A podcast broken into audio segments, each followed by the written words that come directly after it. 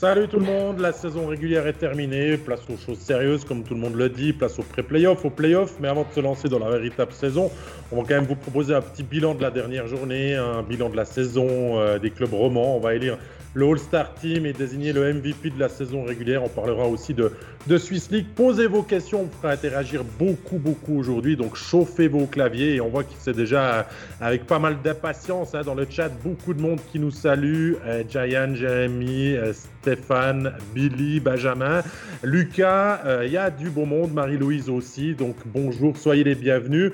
Voyez l'équipe à ma disposition aujourd'hui. Stéphane Rochette, Pascal Eberhardt, Régis Cerf. messieurs, bonjour tout d'abord. Salut tout le monde, salut David. Bonjour tout le monde. Salut à tous. Bah alors, remis un petit peu de ces dernières euh, émotions, ces derniers rebondissements, euh, cette dernière journée, on, en sait un petit peu plus, Régis, sur euh, ce qui va se passer maintenant ces prochains jours, ces prochaines semaines bah, disons que j'avais la chance de me trouver à Zoug. Le calendrier était plutôt bien pour moi parce que bah, je savais que tout reposait quand même euh, sur, euh, sur Bienne qui avait les cartes en main. Donc euh, c'était déjà une ambiance playoff, je peux quand même le dire, parce qu'on sentait vraiment que les Biennois, ils étaient dans leur, dans leur affaire, ils étaient vraiment focalisés avec la tension inhérente, comme si vraiment les playoffs avaient commencé pour eux. Ça s'est pas très bien passé, malheureusement, j'ai envie de dire, parce que je pense qu'ils méritaient pas ce qui leur est arrivé. Ils ont été... ils ont été à la hauteur de l'événement, je le pense quand même. Ils ont, ils ont fait le match qu'on attendait d'eux. Mais en face, ben, c'était quand même, à mon avis, et je pense que c'est celui de beaucoup, la meilleure équipe de Suisse. Et même quand elle n'a pas le couteau sous la gorge, quand elle n'a pas la pression, elle a toujours un élément qui, euh, qui va empêcher de tourner en rond. L'élément hier, c'était surtout Leonardo Genoni, il faut le dire, parce qu'il a fait plus de 40 arrêts et euh, il a colmaté toutes les brèches. Après, il a eu aussi un peu de réussite. Il y a eu un tir sur le poteau. Il y a eu une décision des arbitres. C'est vrai qu'il aurait pu euh, être un peu retardé, ce qui aurait pu un peu aussi changer la donne de ce match. Enfin, tout ça pour dire que Bien a été valeureux, a été vraiment à la hauteur et puis ça s'est joué sur, sur des petites choses. Mais enfin, Là, on a, on a goûté déjà, je dirais, à l'esprit playoff avec un, petit, euh, un petit peu d'avance. Bon, c'était pas pour nous déplaire, hein. tant mieux que ça dure jusqu'à la dernière euh, minute quasiment, ce petit suspense et tout ça. Euh, toi, Pascal, tu étais aussi en vadrouille hier, dans un lieu mythique que les supporters ne vont pas plus voir connaître. Tu étais du côté d'Ambry. C'était un petit peu entre émotion et souvenir que le match que Fribourg a réussi à gagner à la Valachia Ouais, bah, tu parlais d'émotions, Régis parlait d'émotions. Bah, il y avait des émotions, mais pas celles des playoffs. Même Fribourg n'était pas à la tête aux playoffs, clairement. Hein. À la fin du match, j'ai discuté avec euh, quelques joueurs, dont euh, euh, Camerzin avant l'interview, et la question c'était en fait, on termine combien, on joue contre qui Le plus important, c'était c'était le moment présent avec cet adieu à Michael Engoy, qui est un joueur qui a été extrêmement apprécié aussi à son passage à Fribourg, et très beau geste d'ailleurs du club qui lui a offert un maillot dédicacé par ses anciens coéquipiers. Bah, c'est le moment le plus émotionnel parce que c'est vraiment le moment où il a réalisé que c'était fini. Même à la sirène finale, c'était un petit peu, euh, un peu chose du côté de la, de Léventine. Euh, on savait plus trop ce qui se passait, comment il fallait faire. Et puis, d'un coup, on s'est dit, bah tiens, on va aller dire merci à Mickaël d'avoir joué pour nous. Il y a les supporters qui étaient présents sur le parking qui ont commencé à, à chanter la Montanara, ce qui est un peu bizarre parce que d'habitude, c'est que quand on me gagne. Mais voilà, c'était une, après-midi en début de soirée très spéciale, mais quand même, il y avait des émotions et c'est aussi pour ça que le quai sur glace est un beau sport. Oui, déboussolé peut-être du côté de la Valachia. Euh, notre Stéphane Rochette, lui, n'a pas été déboussolé. Il a suivi ça très attentivement dans notre studio avec le multiplex. Puis Stéphane, tu as pu voir surtout que Genève, lui, a fait les choses sérieusement hier euh, et s'est rapidement mis à l'abri aussi. Bah, ça devait débouler un petit peu. Je pense que Genève n'avait pas forcément joué du mauvais hockey euh, les derniers temps. Il avait été mal payé. On a vu leur taux de réussite qui n'était pas là, etc. Et je pense que hier, en début de match, tac-tac, ce qui ne rentrait pas les autres matchs est rentré. des, des, des qui sont atterris sur la canne. On marque la passe de faire en powerplay pour Omar est, magnifique. Il a une cage vide, une cage vide aussi sur son premier but. Donc voilà, des rebonds favorables, euh, des trucs qui normalement ne tournaient pas pour eux ont mieux tourné. Ils ont fait ce qu'il fallait. Ils ont eu la réussite qu'il fallait en début de match. Ensuite, on a géré le truc. Et puis, il faut dire qu'en face, Lugano, est-ce qu'on peut dire qu'ils ne sont pas vraiment présentés, en tout cas dans la première minute. Là? Je ne veux rien enlever à Genève, mais voilà. Euh, voilà, c'est comme ça. Il y a une équipe qui est classée, l'autre pas. Et puis, euh, il y a une équipe qui, qui, joue sa vie. Et puis, Genève a fait ce qu'il fallait. Et, à juste titre, à mon avis, dans le top 6, même s'il termine 6, à mon avis, Genève a clairement l'équipe pour finir dans le top 6. Et je pense que quand je regarde le, le, le, classement, Il est juste. Il est juste en fonction des équipes, la force des équipes, de ce qu'on a vu, des gardiens, de, plein de trucs. Je pense que le, le, classement, au vu, de la saison qu'on a vu, qu'on a constaté, le classement, il est juste. Ah, Stéphane, vu que tu nous parles du classement, on propose qu'on le montre, hein, qu'on s'en souvienne bien de cette hiérarchie. Pour vous dire encore que Lausanne a perdu son dernier match, mais c'était la troisième ou la quatrième place que l'avantage de la glace était assuré pour les Vaudois avec une défaite 7 à 5 euh, du côté de Rappersville. Du coup, le top 6 est connu. Euh, eux, c'est du repos cette semaine pour préparer les playoffs qui commenceront la semaine prochaine. on aura des pré-playoffs entre Bienne et Rappersville et Davos et Berne qui commencent dès demain. Alors, Régis, si euh, Stéphane est assez d'accord avec le classement. Euh, toi, t'en penses quoi finalement de sa hiérarchie au bout des presque 52 matchs, j'ai envie de dire? Alors, il n'y a, y a pas de grosse surprise là-dedans. On avait quand même parlé de la saison difficile qui attendait le SCB. C'est arrivé. Je pense sur les quatre derniers, on était quand même assez d'accord en début de saison. Euh, il y a eu grosse lutte pour la sixième place. Ça, on, l'avait aussi un peu imaginé. Je dirais il y a une équipe qui a déçu et une équipe qui a déçu en bien. Si, je prends le classement, euh, Lugano, vraiment, il n'y a pas beaucoup de monde qui les mettait à la deuxième place. Je pense qu'on a tiré un peu le maximum de, cette équipe sur cette saison régulière. Elle est, elle est bien montée en puissance et euh, même si ça n'a pas toujours été simple durant la première moitié de saison, par la suite, on a vu que cette équipe avait quand même pas mal de qualité, à commencer par son gardien. Et puis il y a une équipe qui n'a pas vraiment répondu à l'attente, qui s'appelle Zurich. Je pense qu'on n'imaginait pas du tout, ni vous ni moi, que jusqu'à la dernière journée, ils ne seraient pas encore assurés de prendre part aux séries finales. Ça, je veux dire, c'est, ils ont quand même un contingent qui, euh, qui montre que on n'a pas vu du Grand Zurich jusqu'à présent. Et je mettrai encore un une petite déception quand même du côté de, Genève, où je m'attendais quand même à ce que cette équipe, elle termine, si ce n'est sur le podium, vraiment euh, juste. Enfin, voilà, je les imaginais la plupart de la saison dans, les trois premiers, et euh, c'est un petit peu l'équipe en, retrait au niveau des, formations romandes. Mmh. Je suis assez d'accord avec toi, hein, surtout que Zurich, depuis fin décembre euh, jusqu'à la fin de la saison régulière, c'était en gros, presque du n'importe quoi. On est vraiment. Bon, on avait beaucoup de blessés, on est d'accord, mais on a vraiment, vraiment baissé de niveau et de qualité de jeu. On peut se ressaisir comme ça avec les joueurs vedettes sur, sur, sur certains matchs qui leur assurent quand même finalement la, cinquième place. Mais, mais Zurich a, déçu. Maintenant, à eux de se ressaisir. Pascal, j'ai envie de t'entendre. On va quand même en parler avant de faire le tour des clubs romans. du leader Zoug. Je sais pas, qu'est-ce que toi, tu, quel, quel adjectif tu utilises pour qualifier la saison qu'ils nous ont fait? Oh bah, je crois que incroyable, c'est euh, c'est le seul objectif qui me vient comme ça euh, spontanément. Ils ont eu des blessés et euh, à chaque fois qu'il y a eu des blessés, il y a quelqu'un qui est venu qui a pris la place. On n'a pas eu l'impression qu'il manquait. Le meilleur exemple, c'est ces, ces, six dernières semaines où Hoffman était absent. Pourtant, Hoffman, c'est un joueur extrêmement important et je sais pas, vous avez fait attention, vous avez fait gaffe que Hoffman ne jouait pas en fait? Moi, pas.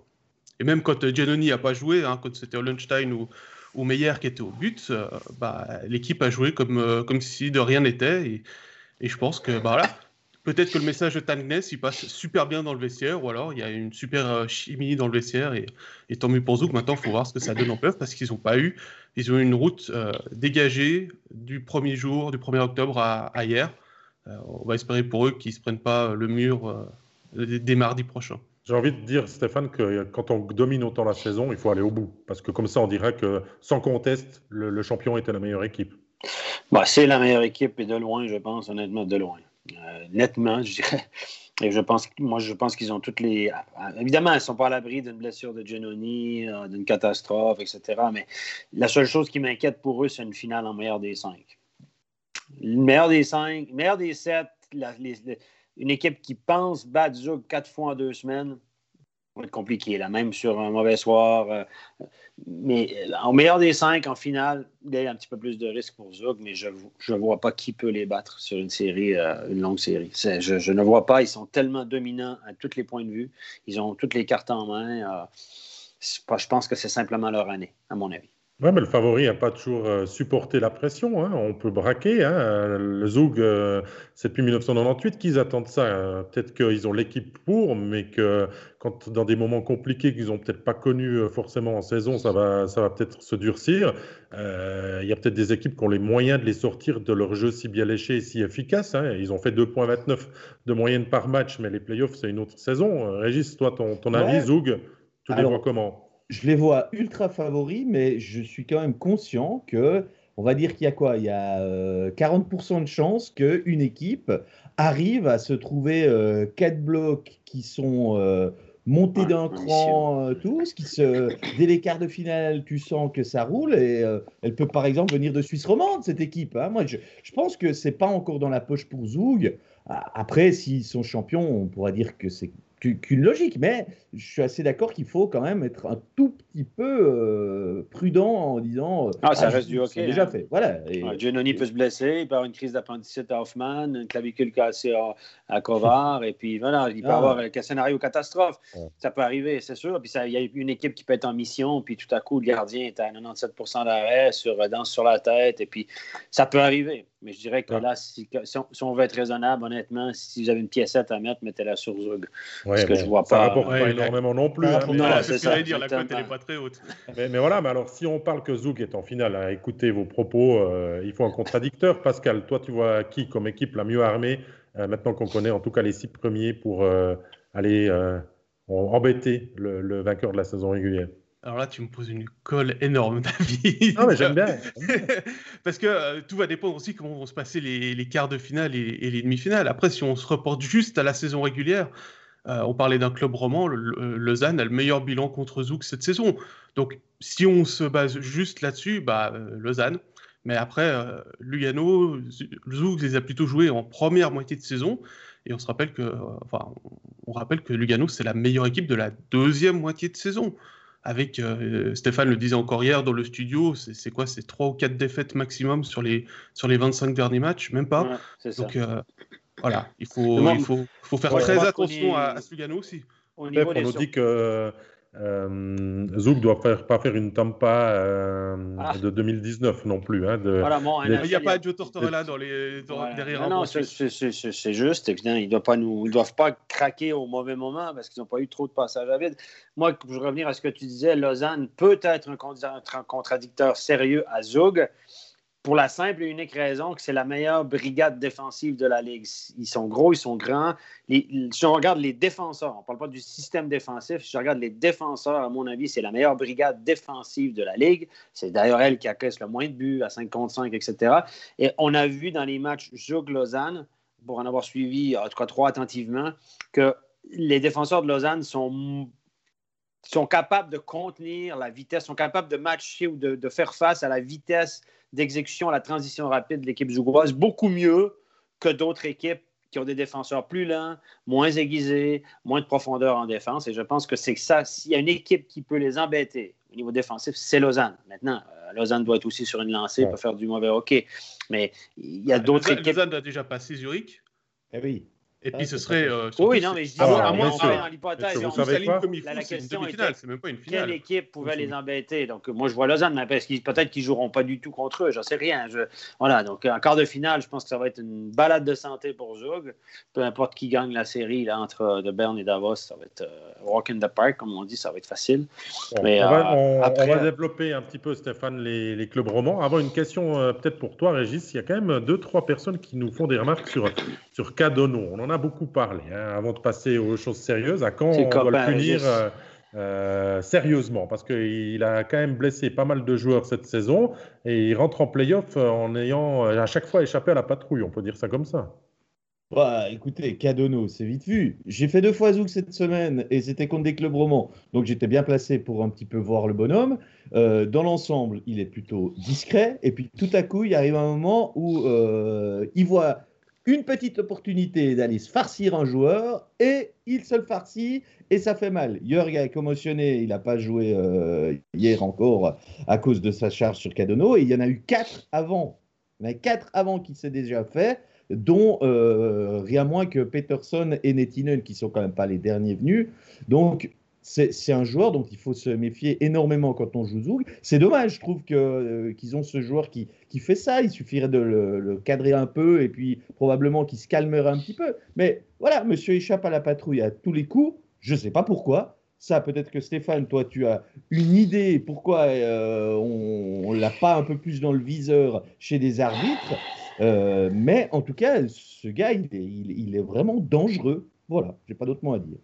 Les arbitres le savent très bien qu'il est dangereux. C'est le genre de gars que tu dois avoir sur ton, radar, mais il joue toujours avec la ligne, il s'en sort. Moi, je pense que la fois où il aurait dû être suspendu très, très, très sévèrement, c'est quand il a donné la charge contre la tête à Frédéric Peterson, qui n'a d'ailleurs plus rejoué depuis ce temps-là. Et ça, c'est le scandale que ce soit passé à l'as, parce que c'est vraiment, il n'a plus la rondelle, etc. On en a longuement parlé ici. Après, Netinen, je ne suis pas convaincu que c'était si méchant, mais c'est un gars qui, qui, qui, qui est limite. Il a été limite avec Moro Yorg, euh, un truc dans l'angle mort. Hier, il a été limite son cross-check. Euh, voilà, donc il est toujours. Euh, en NHL, pour faire pour résumer, en NHL, les joueurs qui jouent avec, rappelez-vous de Rafi Torres, qui avait été suspendu 41 matchs sauf erreur euh, une fois, c'est qu'en NHL, les joueurs sont avertis quand les joueurs jouent limite, ah, là, on ne peut pas te choper, mais on t'a à l'œil. Après plusieurs avertissements, il y a des sanctions. Et puis, ça bam, la sanction arriver, Parce qu'à force d'être limite à chaque fois, tu fais déborder le, le verre et puis euh, tu devrais tomber au moins une fois sous, sous la sanction. Ça veut dire qu'il est mûr pour les playoffs, alors peut-être. Bon, allez, on va classer le dossier Cadono. On va faire euh, ben, le tour des clubs romans pour donner euh, à nos abonnés qui nous suivent aujourd'hui le maximum de clés en vue des pré-playoffs et des playoffs qui vont commencer. Vu qu'on parle pré-playoff, je vous propose de commencer par Bienne. Avec le bilan de la saison du HC Bienne, euh, une septième place finale. On échoue à la dernière journée euh, pour euh, ne pas être qualifié directement dans le top 6. On va devoir passer par les pré-playoffs. Pascal, il va falloir d'abord se remettre du fait de ne pas avoir été qualifié pour, pour Bienne directement avant d'entamer la série face à Rappersville dès demain. Alors écoute, euh, personnellement, je pense pas qu'il y ait un. Enfin, si, il y a quand même un coup sur la tête parce qu'on espère toujours être euh, plutôt euh, directement en quart de finale contre playoff, même si c'est la première année qu'il y a ça. Après, il faut pas le voir comme à l'époque où il y avait des play-outs en série 9 contre 12 et puis on terminait juste 9e avec un demi-point de retard sur le 8e. là, on est, on est quand même en play-off. Donc finalement, oui, il y a un petit coup au moral parce que bah, n'a pas une semaine de congé, mais ça reste des playoffs. Donc, euh, je, pense que, bien, il va falloir s'appuyer sur ses acquis, euh, notamment, euh, notamment la performance de Von Potterberger dans les buts depuis, depuis le mois de janvier qui est, qui est vraiment bonne. On voit aussi que l'équipe a une cohésion désormais avec son entraîneur, ce qui n'était pas le cas en début de saison. Après, moi, le seul point négatif que je verrai après, je vous laisse rebondir là-dessus, c'est certains leaders qui sont depuis le début de la saison en, en 6 sur l'ensemble de, de l'exercice. Hein. Il y en a qu'on a vu, qu'on n'a pas vu. On en a suffisamment pointé du doigt, je pense, durant la saison, durant les playoffs. Donc, on ne va pas forcément remettre la couche ici. Mais voilà, il va falloir compter sur euh, ces leaders-là, puis compter sur ceux qui ont de l'expérience des playoffs, comme un Beat Forster, pour aller chercher les deux premières victoires déjà contre Rappersville. Ah, tiens, Régis, moi je veux t'entendre. Ton bilan de la saison du HC Bien, tes satisfactions et tes déceptions euh, dans le club zélandais? Alors, en préambule, je dirais juste une chose. C'est l'équipe qui a connu son entraîneur en dernier. Donc, Lars Leuenberger, il a été intronisé durant l'été. Euh, il n'a pas connu son équipe avant. Donc, je pense qu'ils ont eu besoin un peu d'une phase où euh, il fallait apprivoiser l'un et l'autre, le groupe pour un côté, l'entraîneur de l'autre, passer de la phase Termenen à celle de Leuenberger, ce qui, je pense, est déjà une partie de l'explication pourquoi ils ont traîné assez longtemps, euh, plutôt dans le bas du classement en, début de saison. Ensuite, on a vu la montée en puissance de quelques joueurs pas des leaders qu'on attendait forcément, parce qu'il y en a qui tout sautent encore. Euh, moi, je dirais que Van Pottelberg est le joueur qui, si je prends quand même, si je retiens surtout la fin de saison, et c'est, on a tendance à le faire, c'est le joueur qui m'a le plus euh, étonné dans cette équipe, enfin, qui a en tout cas le plus euh, joué au, niveau élevé.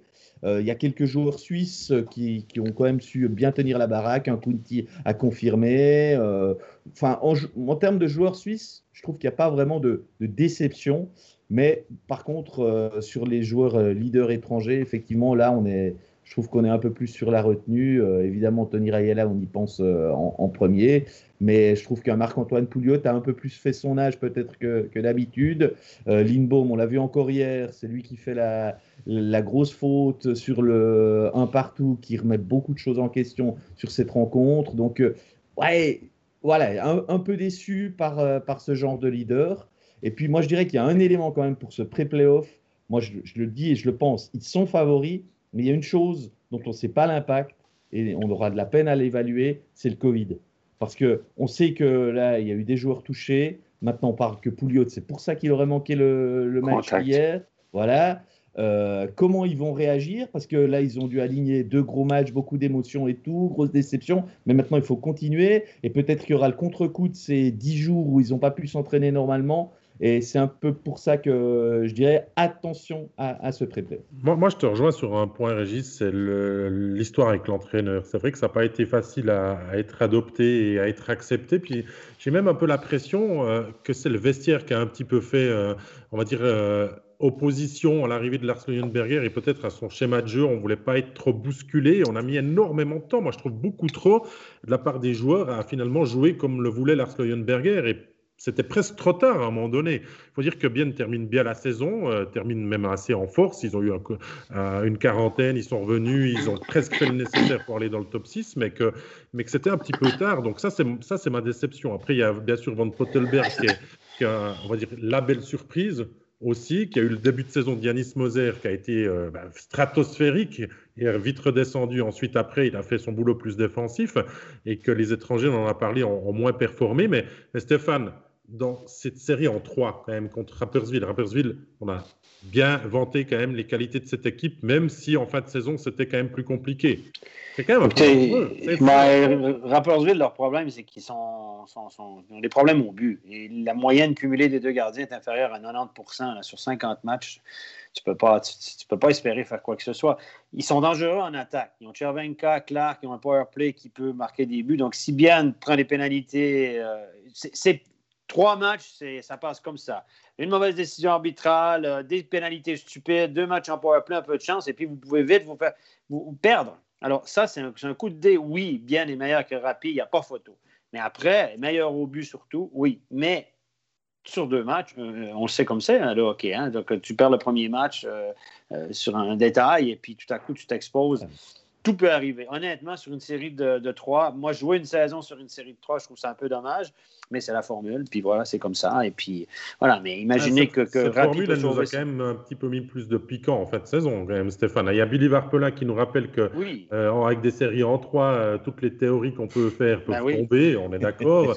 Même sur 52 matchs, hein, toutes les théories qu'on fait voilà. tomber. Le, hein. blog de proof nous dit que Bien a terminé finalement deuxième sur les dix derniers matchs euh, derrière Lugano, qui a été la meilleure équipe sur, sur, sur le final. Ah, bien, bien, enfin, d'une fin de saison extraordinaire. On l'avait dit, si Bien veut espérer être dans le top 6, on a dit ça il y a un mois en arrière, s'ils veulent espérer être dans le top 6, il faut qu'ils fassent une série de victoires. Ils ont fait une série de victoires, mais ils ont juste perdu le, dernier qui aurait probablement mérité mieux. Donc voilà, c'est comme ça. Ils, sont partis trop tard. Ils ont couru à la fin, mais ils sont partis trop tard. Et puis voilà, mais ils peuvent être, surpris par Rappersville sur une série de tours. On peut faire les théories qu'on veut. Puis pour, pour revenir à ce que tu disais, effectivement, cette année, heureusement qu'on a ce format-là parce que le top 8, ça aurait été réglé depuis euh, belle durette. Pascal, il y, a, Loïc Glana qui nous dit que Brunner, très remuant, euh, peut peut-être faire des pré-playoffs, des playoffs du, du feu de Dieu pour, euh, pour, euh, pour aider bien, vu qu'on parlait des leaders avant. Oui, oui, tout à fait. Après, on sait qu'il a été blessé cette saison. Ça, a été difficile pour lui au début de, de, revenir. Maintenant, il a retrouvé un petit peu son rythme. En théorie, il est immunisé contre le Covid parce qu'il l'a eu l'été passé. Maintenant, est-ce que c'est suffisant pour éviter de leur choper euh, durant les pré-playoffs ou les playoffs à voir, euh, je lui souhaite pas, bien évidemment. On sait que les joueurs vont être extrêmement testés. Hein. Aujourd'hui, les Biennois, les, Saint-Gallois, les Davosiens et les Bernois, ils passent tous avec euh, les couvillons dans le nez pour des tests rapides. Ce sera la même chose en deux jours et éventuellement encore encore dans 5. Donc, euh, en théorie, on devrait être assez protégé, ou en tout cas, va assez vite s'il y a des joueurs qui sont, qui sont à risque pour répondre à la question sur les. Pour revenir à Brunner, oui, effectivement, il peut, il peut mener son équipe au titre, il en a les moyens. Euh, mais déjà, il faut passer l'écueil Rappersville. Euh, pour rester sur les théories faites avec les statistiques de la saison, je rappellerai quand même que Bien a gagné les trois matchs contre Rappersville cette saison. Donc, on, a vu euh, on a vu en Swiss League, Régis, que la logique avait été euh, aussi respectée dans ces pré-playoffs. Oui, oui. Après, on est en Swiss League, il y a une hiérarchie qui est quand même un peu plus marquée qu'en National League. Donc, euh, je ne tirons pas trop de conclusions parce que la chaux de fond et Viège s'en sont tirés sans trop de dommages. Ça n'a pas été simple pour les chaux de fonnier. Ça s'est joué sur un troisième match. enfin, voilà, attendons. Moi, je ne tiens pas de théorie avec ça. Après, j'aimerais juste revenir sur un truc que Stéphane a dit. C'est pourquoi ces trois matchs Tout simplement parce que si on fait plus, bah, c'est l'attente pour les équipes qui sont directement qualifiées, c'est plus qu'une semaine. Mmh. C'est tout simplement ça. En faisant trois matchs, c'est juste une semaine. Donc voilà. Je dire que, que l'équipe est... Après, j'ai pas, pas, été au bout, euh, parce que euh, la remarque de, de Billy Varpolan sur Cadena, elle me fait rire, donc je vais vous la lire. C'est avec un peu de chance, euh, le test PCR sur Cadena où ira trop loin et percera son cerveau, ça le rendra intelligent. Avec un, un clin d'œil.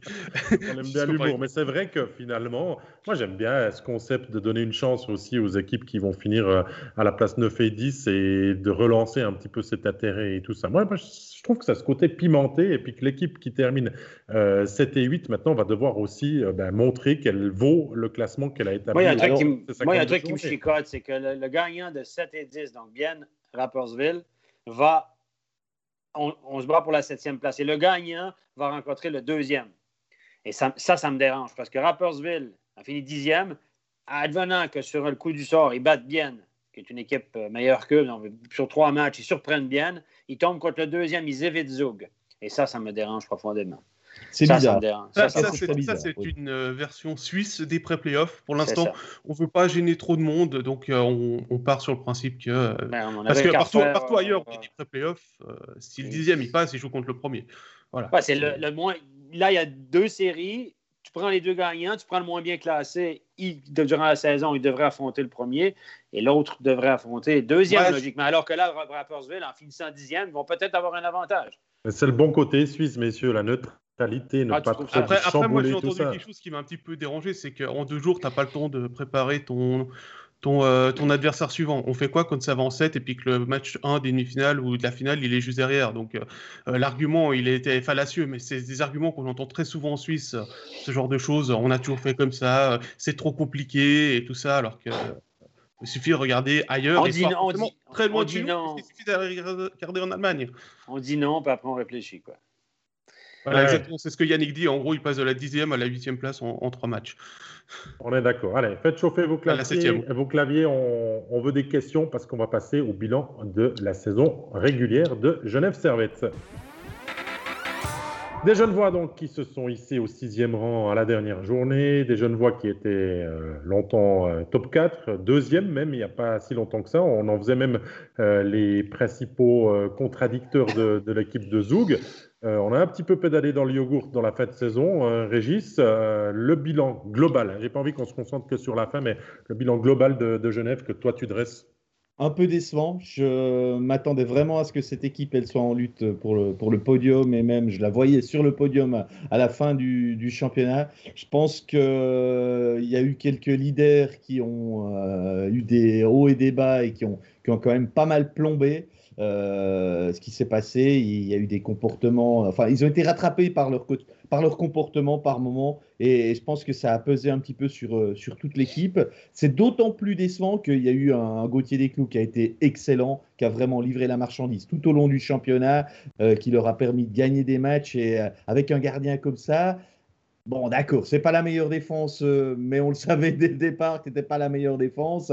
Euh, peut-être que ça les a plus handicapés que je l'imagine, mais moi je pense que le, bilan il est, il est pas extraordinaire sur ce championnat régulier et euh, vraiment il y, a, il y, a, eu des gens qui ont, qui ont qui ont perturbé l'équipe, je pense, parce que parce qu'elle était bien partie. Et si tout le monde était un petit peu coincé par moment ou euh, avait eu un, bon comportement, eh bien, il, il, serait plus haut que ça. Il se serait pas battu jusqu'à la dernière minutière.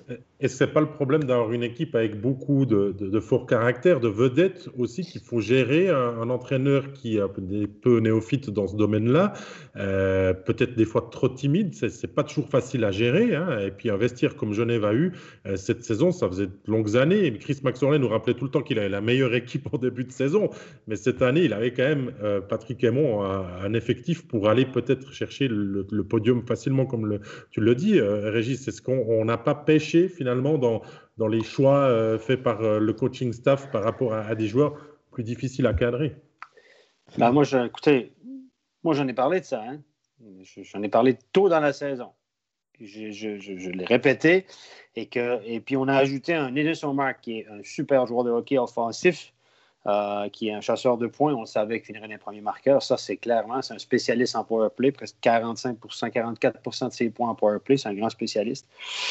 Mais c'est un gars qui est difficile à gérer. C'est un gars qui perturbe l'équilibre d'un vestiaire parce qu'il a besoin d'attention il a besoin d'être la star, il a besoin d'être mis en avant, critique volontiers le choix des entraîneurs, il fait des commentaires déplacés, il ne respecte pas toujours les consignes. C'est un joueur qui joue sur son propre programme. C'est comme ça qu'on le décrit. Alors, on le savait quand on l'a engagé, Chris McSorley a dit il est dispo, est-ce que ça vous intéresse? Je ne vous le conseille pas, mais pour, pour, pour X raisons, euh, mais euh, ça reste un bon joueur, mais il faudra le gérer. Donc, le coach Xan a dit oui, oui, oui, oui, on le veut parce qu'on euh, va le gérer nous. Ben, je ne sais pas s'ils l'ont géré ultimement. J'ai des infos à gauche, à droite, mais ça reste un gars qui, perturbe la chimie d'un vestiaire. Et puis, à côté de ça, donc, il faut voir s'il amène plus au club que, qui, lui nuit dans sa phase défensive versus offensive et dans son attitude. Autre chose, on a Eric Fair qu'on a réengagé. À mon avis, c'est un des joueurs les plus utiles à son équipe dans cette ligue-là. Il est bons engagements, il peut être physique, c'est un centre droitier. Les grosses minutes de glace, il joue contre le premier bloc adverse. C'est un des MVP du championnat. Si il n'avait pas pris autant de pénalités stupides, parce que c'est un gars qui dérange l'équipe dans un match, pas dans le vestiaire, dans un match parce qu'il vient hors de lui. Alors, et, et, Winnick est un grand râleur aussi, mais Fair, a pris un paquet de pénalités stupides qui a desservi son équipe. Donc, il est, au point de vue hockey, c'est un des plus utiles, sinon le plus utile. Mais avec, il défait tout avec son comportement, il perturbe tout le monde, il emmerde tout le monde. Et puis, au bout d'un moment, il ben, faut gérer ces gars-là entre Omar, qui est une star, puis lui, qui a un comportement désagréable durant les matchs, puis Winnick, qui discute tout le temps ben, c'est compliqué à gérer. Et puis, je, comme j'ai déjà dit plus tôt, la pire ennemie de Genève, c'est Genève. Moi, moi, je rembobine euh, en octobre dernier, Pascal. Euh, on écrivait pour présenter la saison que le quatuor d'étrangers de Genève Servette allait être le plus fort de la saison. Euh, beaucoup utilisé. Est-ce que pour toi, ils ont répondu aux, attentes qui étaient placées en eux, en tout cas chez nous et chez quand même pas mal de, de nos collègues et supporters, d'être les meilleurs étrangers du championnat? Bah, tout dépend de quel point de vue on regarde. Si on regarde que du point de vue production offensive, oui, clairement. Genève a, le meilleur quatuor d'étrangers avec Tom Ernest qu'on a oublié de citer, et puis euh, Asselin qui, qui s'est rajouté. Ils sont excellents, ils sont dominants offensivement. Par contre, je vais ressouligner ce qu'ont dit euh, Régis et Stéphane, c'est euh, les lacunes défensives de Marc, ça a été flagrant sur certains buts, notamment contre Bienne lors de l'avant-dernier match. Euh, le comportement de fer, si on prend son total de pénalités, il a quasiment manqué, il a quasiment passé trois matchs pénalisés. C'est beaucoup trop. Et Winnie qui est pas loin non plus avec 80 euh, minutes ou quelque chose comme ça. Je n'ai pas la statistique exacte euh, de ça. Tom Ernest, on voit que quand il est blessé, bah, c'est un peu plus compliqué derrière. Et puis pour ajouter dans les absences, je vais reprendre ce que Johan Pont a dit dans les commentaires, parce que je suis d'accord avec ce qu'il dit. finalement, bon, plus Mercier que, que Maurer, mais il manque quand même deux éléments qui ont du poids, Maurer physiquement, et puis merci au niveau de ah l'expérience. Dans cette défense, euh, au bout d'un moment, Smons, euh, il est léger. Euh, c'est pas contre lui. C'est vrai que l'année passée, j'avais déjà dit que Smons et le coup, il fallait voir comment il réagirait sur des matchs difficiles.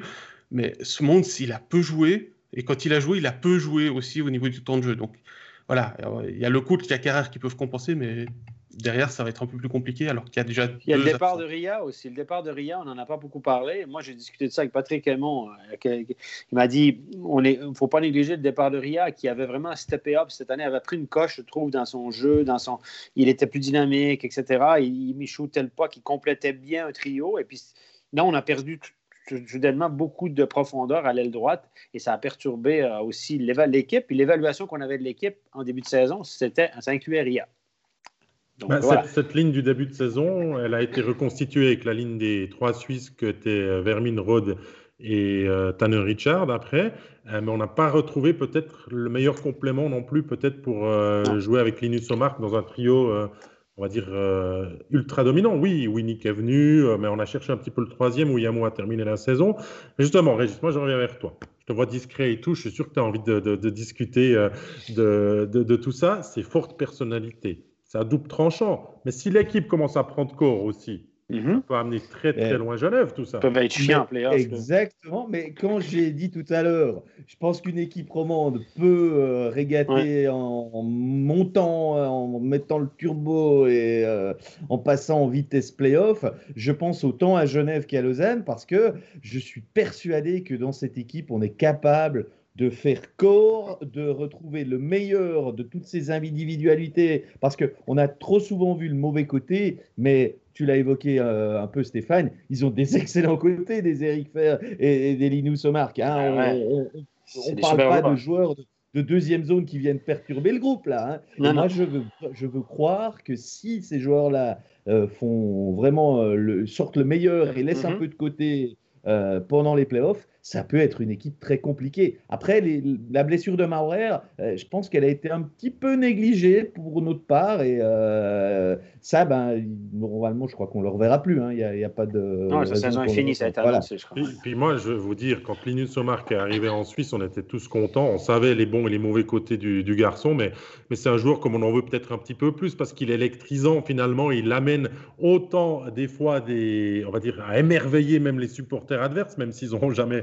le courage de le dire. Il a quand même marqué des sacrés buts, fait des sacrés passes, mais il nous énerve aussi. Mais c'est ça les bons joueurs qui, qui, manquent euh, peut-être encore un petit peu plus dans d'autres équipes. On en parle en bien, en mal. Linus Omark a été, a été fidèle à lui-même, moi j'ai envie de dire. Et puis euh, il a peut-être fait des jalousies à l'intérieur du, du, vestiaire chez d'autres, mais ça les a peut-être poussés à, à, être meilleurs. Et puis maintenant, il va falloir laisser les égaux de côté et puis venir en équipe durant, durant, durant ces playoffs. Bah tiens, on connaît l'adversaire de Genève. On va parler de Fribourg juste après. Mais si on parle que des bons côtés de cette série euh, Fribourg-Genève, en parlant que côté Genevois, Stéphane, quels sont les atouts que Genève peut mettre contre Fribourg? Ben, ils peuvent perturber. Euh, si, Genève peut perturber son propre vestiaire, ils peuvent perturber l'autre équipe aussi. C'est ce, ce que Régis vient de dire. C'est une équipe qui peut de tourner à l'envers une série en mourir de, tout, de, mille et une façons, parce qu'Omar peut être spectaculaire, puis peut te faire, faire des trucs incroyables, parce que faire peut déranger tout le monde, puis perturber, puis jouer physique. Et je, je pense que si Genève sort la carte physique, ça peut être compliqué pour Fribourg. J'ai l'impression que c'est une équipe qui est un petit peu plus physique, un petit peu plus hargneuse. Et puis elle sort ce côté-là, elle peut, elle peut perturber euh, Fribourg. Mais honnêtement, bien malin celui qui peut prédire l'issue de cette série. Je, je, sais pas, je, je, réfléchissais à ça ce matin, je ne sais pas trop par quel bout l'empoigner. Puis bon, c'est plutôt sympa à voir, euh, Pascal, ce qui va arriver, c'est Béra, c'est des clous.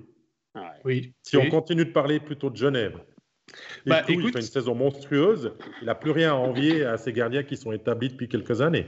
Oui, mais moi je vois deux problèmes euh, sur ces deux joueurs. C'est que leur expérience en playoff, bah, pour Béra, ça remonte à 2013. Il n'a pas disputé de playoff depuis. Et puis euh, Desclous, il a disputé quatre matchs avec Genève en playoff. Et il a une moyenne catastrophique. Euh, il a été pas bon, mais c'était il c'était avant qu'il joue les playoffs avec Ajoie. Donc mais on ne parle pas de jeunes gardiens, on parle pas de jeunes gardiens qui débutent non plus. non, non, mais c'est quand même spécial pour les gardiens, la gestion de la pression, il y a la gestion des mauvais résultats. On sait que, que les deux sont très forts mentalement, qui sont capables de tourner la page très rapidement, mais on a quand même vu euh, cette saison euh, s'énerver, Desclous pas toujours être euh, à 100% parfait. Donc voilà, les, les, playoffs, on n'arrête pas de le dire, c'est une nouvelle saison. On parle des joueurs qui n'arrêtent pas de parler et qui mettent la pression. Il n'y a pas que Fer et Winnick qui sont chiants avec, avec le trash talk à Genève. Hein. Il y en a d'autres. Il, y a Richard, il y a, il y a Rhodes, s'il revient de blessure aussi, qui peut être très. c'est un élément important. Très important pour son équipe et pour enlever euh, et pour enlever euh, sortir des joueurs adverses du match. Après, je pense pas qu'il faut regarder comme Ludovic l'histoire des playoffs parce que la dernière série entre Fribourg et Genève, ça remonte à trop longtemps. Oui, Genève a toujours battu Fribourg pour l'instant en playoff. C'est ce que tu dis, Pascal. Oui, mais, c'est pas c'est pas ça qu'il faut regarder. Fribourg a bien changé aussi. Fribourg a fait une super saison offensivement. Et je pense que c'est euh, avec notamment la première unité de jeu de puissance que Fribourg peut faire la différence. Donc l'indiscipline genevoise pourrait être euh, la clé de cette série. Bah, écoutez, on verra tout ça. On va passer maintenant ben, au contradicteur de Genève dans ses playoffs, à l'actualité, au bilan de la saison de Fribourg-Gotteron. Fribourg euh, avec une euh, défense peut-être un peu légère, Fribourg euh, qui se repose beaucoup sur Reto Bérin, Fribourg qui a un super power play, mais Fribourg qui termine quand même sur le, podium de, cette saison avec cette troisième place finale, 90 points, 1,76 de, de, de moyenne, Stéphane. ben voilà, on, a pu émettre des doutes au cours de la saison. Maintenant, relevons le positif, Fribourg a été constant, régulier, et ben, aura l'avantage de la glace en playoff. Bah oui, écoutez, euh, Fribourg a fait une super saison. Euh, Béra a été étincelant. Euh, on a gommé nos petites lacunes en défense. On, a, on a compensé par une, la réussite en attaque. Une bonne performance. Une équipe qui était bien organisée, qui a su faire les points, qui devait faire peu de défaites contre les équipes moins fortes qu'eux, moins plus mal classées qu'eux au, au, classement, des équipes moins percutantes. Ils ont fait le plein de points. Et le, seul, moi, si je suis Christian Dubé, je suis satisfait de la saison. Je suis fan de Fribourg, je suis satisfait de la saison. Par contre, je suis inquiet. Et je le répète, je reviens avec ça. Je suis inquiet de la performance de mon équipe contre les bonnes équipes. Parce que c'est pas bon du tout, du tout, du tout. C'est quoi? C'est 5, 6, victoires en, quoi, en 20, 20, 20, une vingtaine de matchs contre Zug, Lausanne, Genève, euh, les, bonnes équipes de la Ligue, Lugano. C'est pas reluisant du tout. Dès que ça va un peu plus vite, dès que l'équipe en face est plus percutante en attaque, les lacunes, le manque de mobilité en défense, ressort, c'est criant, et ça prend un grand béra pour sauver les meubles, ce qu'il n'a pas réussi à faire de façon régulière contre les bonnes équipes. Je suis dubé, je me dis une série de sept matchs contre Genève. Ben, je suis, un, petit peu inquiet. Je suis, oui, on a fait ce qu'il fallait. Et là, là, je dois dire que Fribourg a été constant. on dit que c'est une équipe qui fonctionnait beaucoup à l'émotion. Maintenant, elle a été constante au niveau des émotions. Est-ce que le fait qu'il n'y avait pas de public, ça les a aidés? Parce qu'on sait qu'à Fribourg, quand ça va mal, les fans se retournent vite contre eux, puis c'est compliqué. Et quand ça va bien, ils sont des dieux. C'est comme à Montréal, c'est très, très haut, très, très bas. Il n'y a pas de juste milieu. C'est un club de cœur. Et le fait qu'il n'y ait pas eu de spectateurs, peut-être ça les a aidés dans cette constance-là. Ils sont revenus dans les matchs euh, in extremis. Peut-être que s'il y avait eu des gens dans les gradins qui les auraient sifflés, ça n'aurait pas arrivé. J'en sais rien. Ça a peut-être un effet. Mais ils ont eu beaucoup de constance, beaucoup de sérénité. Ils ont fait les points. Ils ont surpris personne en bien ou en mal. Donc, ils n'ont pas fait des exploits. Ils ont gagné ce qu'il fallait. C'était un long fleuve tranquille. Ils ont eu des COVID en début d'année. Le timing au niveau du calendrier était excellent pour eux. J'ai l'impression que Fribourg, cette année, les étoiles ont été alignées depuis le début et on en a profité. On a fait des belles choses. Christian Dubé a fait son job comme entraîneur. Il faut le dire. Il faut, le relever. Et, euh, moi, je, je, suis lui. Je suis confiant. Mais je suis aussi inquiet parce que je me dis là, on va rencontrer que des équipes contre lesquelles on a peiné durant l'année. C'est la preuve est là. On fait un petit tour dans le chat. Hein. Arnaud Torche qui espère rigoler après huit mois que Fribourg élimine Genève. Euh, il y a Fabrice de Gobet qui nous dit très belle saison de Fribourg avec deux coachs sans expérience et un Béra qui a encore des matchs de championnat du monde dans sa botte. Ça va être peut-être un beau duel euh, face à des clous. Euh, le bloc de Plouf nous dit les playoffs pour Fribourg, c'est du bonus. Pour Genève, c'est le début des choses sérieuses. peut-être que Béra, ça c'est une question de Jérémy Grosset, ne pourra peut-être pas tirer en avant Fribourg tout seul. L'impression qu'il euh, manque un petit quelque chose, euh, Régis, euh, à Fribourg-Gotteron, pour espérer mieux, ton avis? Alors, moi, je pense clairement que cette équipe a exploité tout son potentiel durant la saison régulière.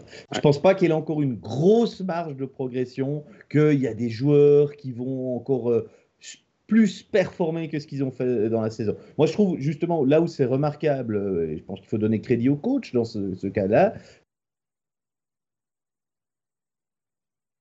Ah ben voilà. On a ah, perdu Régis. On a perdu Régis. j'ai cru que c'était moi parce que vous ne bougiez plus. on fait une ah, super saison. Voilà. la, connexion chez toi, Régis, n'est pas super bonne. On, te retrouve, dans un petit moment. Je suis sûr que c'était très intéressant ce que tu nous disais. Euh, bah, en tout cas, on buvait tes paroles. si tu peux nous faire un petit résumé raccourci, euh, c'est avec plaisir. bon, je, disais qu'on a, on, a à peu près tiré le meilleur de, des éléments et ça va être difficile de faire un, gros step en, avant. Et je pense qu'on a vu du très grand Reto Berra dans l'ensemble cette saison. En tout cas, il a, il a rarement euh, coûté des points à, Fribourg-Gotteron. Et je me réjouis de ce duel, duel Desclous-Berra, ce qui pour moi est, le meilleur duel de gardien de la saison. Hein. Euh, ça, mhm. Que mon avis peut-être, je sais que tout le monde n'est pas forcément d'accord, qu'il y en a d'autres qui ont des statistiques qui parlent peut-être plus en leur faveur, notamment à Lausanne, peut-être même à Lugano. Mais pour moi, et c'est pas que je vais être chauvin pro-roman, mais Béra et Desclous, ils ont, vraiment super bien carburé tout au long de la saison. Mais maintenant, je ne vois pas vraiment encore euh, ce que Fribourg peut faire de beaucoup mieux, alors que je vois une marge de progression peut-être à, Genève. Et c'est pour ça que je ne suis pas convaincu que les Fribourgeois sont les favoris de ce duel de quart de finale. Donc, euh, on va continuer de parler de Fribourg, des satisfactions. On parle un moment quand même de la saison de Motet. Ah, Domenico qui répond quand même euh, aux, attentes. Gunderson en défense qui a été, qui a été monstrueux. Euh, enfin, on pointe les leaders là. Il y a d'autres joueurs qu'on pourrait évoquer, mais quand même, un mot, Steph, d'abord pour, pour Motet ah, Kylian, Kylian, il a ralenti. On se demandait s'il n'allait pas sur une séquence de, 30 buts. Je pense qu'il avait 15, 15 buts dans les euh, après 26 matchs. La loi de la moyenne l'a rattrapé un peu. Il finit avec 23. Euh, évidemment, la deuxième partie, ça a été un peu plus compliqué, un peu moins de réussite, mais il a fait une saison incroyable. C'est quasiment 50 points. Euh, Kylian est vraiment sorti de sa coquille à l'âge de 30 ans. Il connaît la meilleure saison en carrière. En powerplay, il shoot le puck quasiment comme Gregory Hoffman. Honnêtement, c'est ce que j'ai entendu dans les coulisses. Donc, voilà, chapeau à lui. On est content pour lui et ça, a transporté, ça a transcendé aussi Fribourg. C'est une, performance qu'on n'attendait pas de, lui. C'est un gars qui nous a habitués à 30 points par année. Là, c'est quasiment du 50 points. Donc, il a bien, bien, bien performé. Je vous rappellerai qu'au début de l'année, les premiers matchs, euh, il jouait sa quatrième ligne. Hein. Après, il l'a mis avec la première ligne, ça s'est mis à marcher, puis c'est parti euh, comme en an 40. Donc, euh, c'est. Et puis pour Di Domenico, ben, c'est un excellent joueur de hockey. Moi, je l'ai dit quand il l'a engagé, c'est un, talent offensif. C'est un des meilleurs joueurs de la Ligue offensivement. C'est un gars qui génère de l'attaque, qui transporte la rondelle. Quand il a le puck, on a toujours l'impression qu'il a une seconde de plus que les autres ou deux secondes de plus que les autres. Il gère les espaces libres, le temps et l'espace mieux que quiconque dans cette ligue. Et, c'est un spécialiste. Moi, il est un peu comme Linus Marc. C'est un spécialiste offensif. C'est un grand spécialiste offensif, un peu moins spectaculaire qu'au Marc, mais c'est un spécialiste. Grosse lacune défensive. Ça ne l'intéresse pas vraiment non plus jeu défensif, mais il apporte beaucoup, il génère de l'attaque, il crée des trucs, c'est un excellent passeur. Il marque des buts, il a 15 buts quand même et 10 buts en power play. C'est un spécialiste de l'avantage numérique un peu comme Enzo Corvi, euh, des gars qui ont, un maximum, comme, on marque, qui récoltent un maximum de points en supériorité numérique lorsqu'il y a un peu de temps et l'espace et puis qu'ils peuvent shooter leur puck, ils sont excellents. Et l'ajout de Di Domenico et la saison de Kylian Motet extraordinaire qu'on ne s'attendait pas, c'est ce qui a fait la différence, c'est ce qui a, propulsé, je pense. Bon, il faut parler de Gunderson aussi, mais on s'y attendait, on savait qu'il était bon. Mais c'est ce qui a propulsé Fribourg en avant pour moi. Le powerplay, bah, c'est clair et tout, mais Pascal, on t'écoute volontiers. Sur, ce que tu disais par rapport à Di Domenico, en comparant à Marc, il est quand même meilleur défensivement que Marc. Hein. Hier, euh, hier contre euh, ah, il, fait, il fait beaucoup aussi dans sa zone pour récupérer le puck qui va dans les bandes. Et puis moi, ce qui m'a impressionné chez Di Domenico, je l'avais, je l'avais dit quand on, a, quand on s'est réunis pour parler de la, la, saison régulière, c'était son comportement sur la glace. On sait que c'est un joueur qui est, qui est très émotif. Il, il, a maîtrisé ses émotions. Il était rarement sur le dos Il n'y avait pas de public, Stéphane. Euh, Pascal. Ça l'a beaucoup aidé, à mon avis. Il y avait pas de public. Mais, regarde, on, on parlait d'Eric Fer qui est insupportable avec les arbitres. Euh, Di Domenico, on savait qu'il pouvait être insupportable avec les arbitres, il s'est tenu. Je mhm. pense que Christian Dubé lui a dit Je t'ai engagé pour que tu ailles marquer des buts, pour que tu marques 10 buts en powerplay. Et puis, euh, et puis il a répondu présent. Hier encore, il marque un, super but, il est bien placé sur, sur son aile gauche, il se fait oublier euh, quasiment un powerplay sur deux. Donc voilà, il va falloir compter avec lui et ça va être un élément clé dans cette mhm. série. Euh, un mot sur euh, Stolberg, 5 euh, étrangers, mais il va falloir compter sur Brodin peut-être. Desharnais a aussi été bon, on n'en a pas parlé. Il a prolongé, il a convaincu les, dirigeants. Régis, comment se présente Fribourg avant le début de ces playoffs pour toi? Ah ben, si Stolberg est de nouveau out pour le début des playoffs, c'est sérieusement un handicap. je pense que Fribourg a besoin de ces cinq, de ces quatre qui ont, qui ont été euh, les, quatre étrangers de base, euh, avec un, un, super centre comme Desharnais. Stolberg, il a haussé son niveau clairement euh, cette saison par rapport à la saison passée. Et puis Gunderson, je crois que ça fait, ça fait aucun doute qu'il a été au top de ce qu'il pouvait être. Dido, vous l'avez évoqué, j'ai rien à rajouter. On a, on a un, un quatuor qui est, qui est capable vraiment d'être top, quoi, qui a tiré l'équipe en avant. Et, mhm. et je pense qu'on a, on a besoin de Stolberg à Fribourg dans ce quart de finale face à Genève, quoi, hein, plus que de Alors, les, bruits de couloir hier sur euh, Stolberg qui n'a pas fini le match, qui n'a pas joué le troisième tiers, c'est une petite blessure au genou. Enfin, c'est ce qu'on nous a laissé entendre hein, dans les bruits de couloir. Euh, à voir comment il se remet, mais est-ce qu'il est réellement remis du choc à la tête contre Marty? Ça, j'en suis moi convaincu. Je l'ai trouvé euh, un petit peu pas en forme hier contre. Après, le match faisait aussi que bah, c'était pas forcément évident d'être bien dans. Le, premier tiers était très intéressant, la suite était plus du remplissage, mais euh, je ne l'ai pas trouvé aussi euh, impressionnant que j'avais pu le trouver sur les matchs précédents de Fribourg que, que j'ai commenté. Après, Brodin, on parle de lui, mais je ne sais même pas s'il est de retour à l'entraînement. J'ai rien lu là-dessus. Euh, on rappelle qu'il est commotionné, donc est-ce qu'il va pouvoir revenir en playoff? S'il revient en playoff, il va être important Ça, c'est clair. S'il est à disposition du B et qu'il le fait jouer parce que Schubler n'est pas disponible, Brodin, ça peut être aussi un élément important. Mais dans quel état est-ce qu'il va revenir et quel sera son niveau? Ouais, ça s'enflamme pas mal dans le chat aussi euh, sur Yannick Heron, 11 buts, 11 assists, mais il a été là où on l'attendait, il n'a pas fait plus, il n'a pas fait moins. Yannick Heron, il est inconstant, donc euh, euh, finalement, il a, il a, fait ce que Yannick Heron faisait déjà du côté du Lausanne Hockey Club. Donc voilà, c'est Bikoff, moi, que j'ai beaucoup aimé cette saison. Est-ce qu'il a été le nouveau Bikov qu'il dit être, euh, un peu plus mature, euh, euh, conscient, professionnel et tout Ou est-ce que c'est parce qu'il a besoin d'un contrat qu'il a fait ses 28 points et, tout ça? La question, elle mérite d'être posée, hein, mais, mais quand même, superbe saison, Stéphane, qu'il que il nous a concocté. Oui, oui, moi je, je, pense que ce joueur-là est encore de la vitesse, est très intelligent, intelligent dans le jeu. Euh, peut jouer au centre. À l'aile, ça a bien marché. Euh, peut jouer sur un power play, même s'il n'a pas joué énormément sur le power play. Et euh, il a été utilisé à 4 contre 5. Donc, c'est un gars intelligent qui peut couper les lignes de passe, etc. Moi, j'aime bien Bikoff. Euh, je pense que c'est une excellente signature. Il a fait une toute belle saison. Je l'ai dit, il a été très mal payé au niveau des points au début d'année parce qu'il générait beaucoup de trucs puis il a raté un paquet de goals. et puis, ben, les gars de 28 points dans cette ligue-là, messieurs, il n'y a pas des tonnes. Hein. Non. Et puis, euh, tu l'as dit, il est fait cette saison énormément de petites choses, de petits, ces fameux petits détails qui font la différence. Il a été constant sur l'ensemble de la saison, pas au niveau statistique, mais euh, parce que si on regarde que les buts et les assists, effectivement, bah, il a eu un, saison difficile, un début de saison difficile, mais par contre, euh, effectivement, moi j'ai aussi beaucoup aimé ce que j'ai vu de Bikoff cette saison. Il s'est bien adapté à ce que Dubé lui, a demandé. Et il l'a bien fait. Après, le, petit souci que peut y avoir contre Genève, c'est sa taille face aux, gros jeunes. Ah, ouais. messieurs, allez, on connaît deux des quatre séries des quarts de finale, donc j'ai envie de vous entendre. Petit pronostic, un peu pris à froid comme ça, en deux phrases, pourquoi? Régis, tu commences à t'entendre ah parler avant, j'ai l'impression. Non, non, non, non, je, je déteste les pronostics, je me mouille pas ah, là-dedans. Déjà la dernière fois, on m'a questionné, j'ai tenu jusqu'au bout, je parlerai même pas sous la torture. Admettons que ce soit une chaise électrique, mais je refuse. c'est un jeu, c'est un jeu. Non, c'est comme savoir s'il va pleuvoir euh, la semaine prochaine, c'est un jeu. Euh, voilà, il y a quelqu'un qui va se qualifier pour les demi-finales entre Fribourg et Genève, ça c'est sûr. Mais il y, a tellement de paramètres. Je veux dire, la, ah différence entre les deux, n'est pas monumentale. Euh, Genève est capable de gagner un match où ils ont 10 tirs cadrés à Genève. Donc, c'est. Non, non, mais autant lancer une pièce. Ah oui, mais ça reste un jeu, c'est du hockey. Il peut avoir des blessures. Moi, je vais, moi, je vais dire. Allez, je vais dire Genève en 7. Mais, Alors, euh, pour contredire Stéphane, je vais dire Fribourg en 7. Voilà. voilà. Puis pour couper la poire en deux, euh, qu'est-ce que je peux dire alors J'ai pas de feeling, moi. Je, je, je, je, me dis, c'est tellement.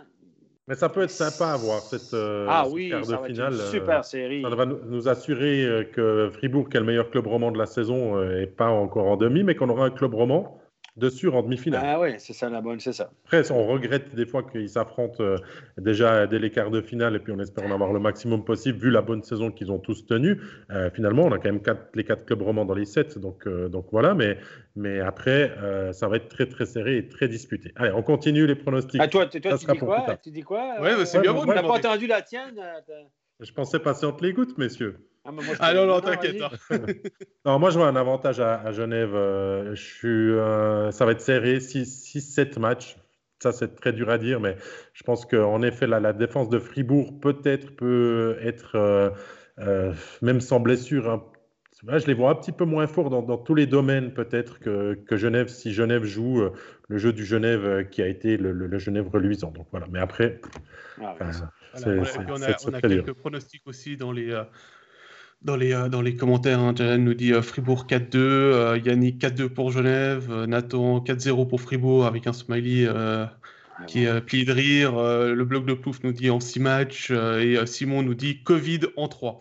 Ouais, alors ça, ça serait pas la bonne surprise. Ce hein. serait pas la bonne surprise. On va continuer de croiser les droits. Ah, honnêtement, je serais surpris de savoir les pronostics. Je pense qu'on arriverait avec du kiff-kiff. Honnêtement, bien malin celui qui, qui, peut, qui peut dire écoute, avantage. Tu sais, des fois, il y a des séries, tu dis bon, cette équipe-là cette est nettement plus forte sur le papier, mais ils peuvent surprendre. J'ai un feeling que. Mais là, c'est quelle est la meilleure équipe sur le papier? Je ne sais pas. Après, et puis, il peut y avoir euh, un détail, une petite blessure, un joueur important qui fait toute la différence. Ben Messieurs, je vais dire à Jayan dans le chat qu'il peut commencer à respirer parce qu'on va faire le bilan de la saison du Lausanne Hockey Club. Oui, on, attend sa question maintenant. Il demande donc maintenant, on veut des questions détaillées aux Lausannois, aux autres supporters, aux anti-Lausannois et tout ça. Mais Lausanne termine quatrième de la saison euh, régulière. Euh, une saison que les Lausannois ont, aussi très bien menée. Euh, il y a eu des petites périodes de doute, mais dans l'ensemble, quand même pas mal de régularité. Régis, vu qu'on ne veut pas t'entendre sur les pronostics, on veut un bilan de la saison du club vaudois pour toi. Ouais, sinon, tu ne parleras pas. Hein. en combien de matchs alors Lausanne à combien Ah c'est Zurich en face en plus. Quel Zurich Donc, euh, c'est pour ça que j'ai beaucoup de peine là-dedans. Bon, allez, je reprends sur euh, la saison de l'analyse. Euh, derrière, c'est top, quoi. Il y a Tobias Stéphane, de temps en temps, on a dit un tout petit peu, il est en dessous, mais il y a un Bolshauser qui, a, qui a jamais baissé le niveau. On a, on a de top gardiens, c'est le duo. Je suis sûr que si ça va mal, on peut changer de gardien. Euh, il y a des défenseurs. Alors j'espère qu'il n'y aura pas de souci de blessure à ce niveau-là. Mais je pense que la défense, les, bah, les statistiques sont d'ailleurs là pour le prouver, c'est le summum. Et puis devant, on a quand même vraiment des, joueurs. Peut-être que il y a, le Kamalgin qui, qui est un petit peu euh, délicat dans, la mesure où on sait qu'individuellement, c'est un, top. Et puis, bah voilà quoi. Des fois, il joue un peu la carte individuelle, alors que ce joueur est, vraiment euh, très très très fort quoi. Mais vraiment un, bilan dans l'ensemble, je trouve que, que, Lausanne a fait une excellente saison dans le jeu aussi proposé et peut-être plus parfois que dans les résultats. Je trouve que Lausanne est une équipe super agréable à regarder. Et euh, moi, j'ai beaucoup aimé euh, ce qu'ont fait les Lions durant, durant ces matchs. On, j'aime pas trop donner d'importance euh, à certaines personnes du chat, mais vu qu'on parlait de Giant avant euh, et puis qu'il avait certainement 36 questions à nous poser, la première, elle a quand même été de savoir si Lausanne va participer à la prochaine Coupe Spengler. Donc c'est peut-être ça sa priorité. Euh, donc bah, ça, on ne sait pas, on en parlera plus tard, Giant. Mais, mais, mais voilà, mais oui, pour revenir au bilan de la saison du Lausanne Hockey Club, Stéphane, ton, ton, mot dessus, hein, parce que euh, ça sera un derby de Lyon face à, Zurich que, Lausanne a préparé depuis octobre dernier. Stéphane, il aime bien les derbys. derby, ça m'a dit un derby, ça, Genève. Lausanne et Zurich, c'est un derby, ça, non? C'est un derby d'animaux. C'est un derby d'animaux. On ne l'a jamais fait, celle-là. Ah, la derby des Lions. Bon, ok, d'accord. Mais... Tu ne joues pas à Rappersville, hein. tu ne joues pas au, au, cirque Knie. Hein. Euh, écoute, ça va être une série, euh, deux équipes qui se valent, je pense, sur le papier dans le jeu. Je trouve que Zurich a été en dessous. la blessure de Morin en défense. Euh, je, suis déçu. Hein. Je pense que Zurich a sous-performé. Lausanne a été correct, a été plus touché que les autres par le COVID. Ça a été interrompu, machin, l'accumulation des matchs. Une équipe qui a joué énormément de matchs depuis deux mois. On, oublie souvent d'en parler. Et je pense que c'est une équipe qui peut être affectée par ça, mais euh, ça reste une brigade défensive solide avec deux gardiens qui peuvent assurer le fort. Euh, je pense que la différence peut se faire dans les buts. Zurich est aussi fort que Lausanne sur le papier, je pense. Peut-être un peu moins en défense, mais et je pense que les gardiens vont faire la différence. Je ne suis pas convaincu par les gardiens de Zurich. Fleuler est en fin de carrière, clairement pas la confiance de l'entraîneur. Weber est un excellent gardien, mais encore très, très jeune. Il a atterri là-bas pour être deuxième gardien. Il a fini premier gardien. Il n'a peut-être pas encore les épaules et l'âge. Très peu de gardiens à son âge assument ce rôle-là. Et je pense que ça, la différence peut se faire au niveau des gardiens, à mon sens. Mais euh, donc, je donne avantage à Lausanne, honnêtement. Mais ce qui me, ce qui, je veux juste mentionner un truc. Lausanne, hier, a joué gros. Lausanne n'a pas fait un bon match hier à Rappersville. Boltzauer a passé à côté de son match, clairement accordé des mauvais buts. Et je, je pense que pour Lausanne, ce point perdu hier, ces points perdus hier, peuvent leur coûter cher. Parce qu'imaginez la, la, situation où les quatre premiers se classent pour les demi-finales, c'est-à-dire Zug, Fribourg et puis euh, Lugano. Lausanne se retrouve avec Zug. Si les, équipes qui finissent 2 et 3, non, mais, non, mais c'est énorme parce que les équipes qui finissent 2 et 3 évitent Zug, évitent Zug avant la finale. Donc, euh, c'est énorme, ça. Moi, je pense que c'est énorme. que Lausanne avait tout en main pour, euh, Hier, pour être troisième, on est d'accord Ils n'ont pas fait une bonne affaire. Ils n'ont vraiment pas fait. Ils avaient leur avenir à leur... Ils avaient ça entre les mains. Et puis, je trouve que... Mais ils avaient peur de Genève, Stéphane. C'est exactement ce qu'on m'a dit aussi. Euh, Euh, des, des, joueurs de, du match Ambry-Fribourg m'ont dit hier, euh, ils avaient peur de Genève. Et euh, finalement, ça les arrange un petit peu d'avoir perdu à Rapperswil et d'être quatrième et de tomber contre Zurich. pour reprendre les mots exacts, c'est il vaut mieux tomber contre le Zurich qu'on a actuellement que contre Genève. Voilà, c'est exactement comme ça que ça va être. Dira, mais... Donc, oui, Fribourg doit pas être content de choper Genève aussi, alors, si tes joueurs de, de Genève, de, de Fribourg t'ont dit ça. Bon, on parle bilan quand même, messieurs. Euh, moi, on parle de Malvin, on parle de Hudon, euh, Canins qui ont fait des super saisons. Moi, le joueur que j'ai beaucoup, beaucoup aimé et que j'ai appris à, à, découvrir cette saison, c'est Gibbons, hein, vraiment, euh, qui a fait une super saison. On le voyait euh, presque des fois comme le joueur étranger qui allait moins euh, avoir du temps de glace et tout, il s'est rendu utile. Il termine, si je regarde ses statistiques, avec 11 buts, 22 assists, 33 points. Euh, enfin, c'est pas flamboyant, euh, d'autres ont fait mieux, mais il est important dans, toute la patinoire et dans le dispositif de ce Lausanne Hockey Club. Hein. Est-ce que vous partagez mon avis que Gibbons c'est une des pièces maîtresses aussi, hormis le jeu défensif et des gardiens, de, on va dire, de l'attaque du Lausanne Hockey Club? Très je vais en rajouter un autre, c'est Corey Emerton. C'est le joueur, on n'en parle quasiment jamais. Pas spectaculaire. Il, n'est pas spectaculaire, il est bon aux engagements, il a quasiment joué tous les matchs et euh, quand il jouait pas, ça se voyait. Et quand un joueur euh, qu'on ne voit pas, enfin qu'on ne voit pas entre guillemets, quand il est sur la glace et qu'il fait plein de bonnes choses, qui joue pas et qu'on remarque son absence, c'est quand même euh, quelque chose. Mais Gibbons aussi, c'est une très bonne surprise. Clairement, faut, faut le dire faut, faut, faut, le souligner, c'est une bonne pioche du Lausanne Hockey Club. Euh, on se posait des questions parce que c'est vrai qu'il a beaucoup joué en troisième, quatrième ligne en NHL et que là, il allait avoir un rôle un peu plus offensif. Il lui a fallu un petit peu de temps pour s'adapter aux patinoires européennes, aux jeux européens. Mais dès qu'il a trouvé ses marques, il a mené, euh, il a emmené ce Lausanne Hockey Club euh, au top 4. C'est un joueur qui a un excellent hockey IQ, très intelligent dans le jeu. Je suis d'accord avec Yannick. Hein, Gibbons, euh, c'est le joueur stable avec Emerton qui n'a pas vraiment eu de haut et de bas. il a été régulier, hormis les premiers matchs, pour s'habituer. Et puis, c'est euh, peut-être ça que le Lausanne Hockey Club et d'autres vedettes qui ont été Malguin, Udon, euh, ont eu plus de haut et de bas, qui auraient peut-être eu plus de régularité, que Lausanne aurait peut-être terminé deuxième de la saison régulière, Régis. Moi, j'aimerais encore qu'on parle d'un joueur à Lausanne qui a fait une super saison, c'est Christophe Berchi. Parce mhm. que bah, je ne sais pas si le fait que son pote. Oui, le fait que son pote Vermine soit parti à, Genève, euh, peut-être que ça lui a libéré quelque chose, je sais pas, mais en tout cas, je trouve qu'il n'a pas eu vraiment de, creux durant la saison. Il a été bon, il a été réaliste. Euh. Alors Lausanne a peut-être cette particularité qu'il a des joueurs suisses qui lui permet d'avoir, de donner d'autres rôles à des étrangers que simplement amener euh, de l'offensive et euh, faire le jeu offensif. Quand on voit des Malguin, des Berchi qui sont des, joueurs suisses, ça permet d'avoir des joueurs d'un autre rôle que, que par exemple si on compare avec Fribourg où on n'a pas peut-être les joueurs suisses qui, permettent de, marquer euh, autant que, que, Lausanne peut se le permettre. C'est pour ça aussi qu'on a Emerton et, Gibbons, qui, un peu dans l'ombre, mais excellent, pas dans la statistique, mais dans, leur travail. Euh, mais en tout cas, une chose est sûre, c'est que Berchi, il a fait vraiment une top saison et il, a fait un pas en avant cette saison. C'est un élément clairement clé pour ses playoffs, pour la suite avec Lausanne. Euh, on connaît l'adversaire, c'est Zurich, on l'a un peu évoqué. Euh, quelqu'un nous disait dans le chat, là, il faut que je remonte un petit peu trop, je ne le retrouve pas tout de suite, mais que le pire adversaire de Zurich, c'était peut-être son entraîneur, Stéphane. On l'a vu euh, gros comme une maison, Grunborg. Euh, l'année dernière, euh, super, pas de, pas de donc on n'a pas pu vérifier. Euh, cette année, bah, super début de saison.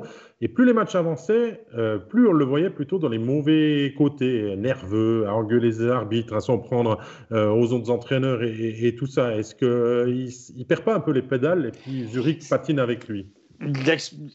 D'extérieur, ça donne vraiment cette impression. C'est ce que j'entends aussi un peu de l'intérieur. On me, on me vante beaucoup ses qualités hockeyistiques. C'est un excellent homme de hockey, très intelligent, etc. Donc là, lui, il est en train, il est dans le dur. Donc pour la première fois de sa vie, c'est un gars qui a toujours coaché des sélections jusqu'à l'année dernière. On s'est dit, est-ce qu'il est capable de coacher en club? L'année passée, il a convaincu parce que Zurich a été nettement meilleur que l'année d'avant, tout ça. Donc, il a convaincu, on n'entendait que du positif sur ses qualités d'entraîneur, ses connaissances. Il n'y a pas eu de playoff, donc on n'a pas pu vérifier. cette année, c'est un petit peu plus compliqué. Effectivement, son étoile brille un peu moins bien. Euh, forcément, son équipe perd des matchs qu'elle ne devrait pas perdre. L'organisation n'est pas toujours ce qu'il fallait. Mais moi, oui, il y a un élément. C'est plus compliqué pour lui, mais je vous rappellerai que l'année passée, on est, on est allé chercher un gardien qui s'appelle Ortio. Il n'avait pas confiance en Fleller. On lui a donné un gardien étranger qui a été assez bon. Et cette année, je pense que moi, je dis toujours à un entraîneur, c'est dis-moi qui est ton gardien, je te dirai quel genre d'entraîneur tu es.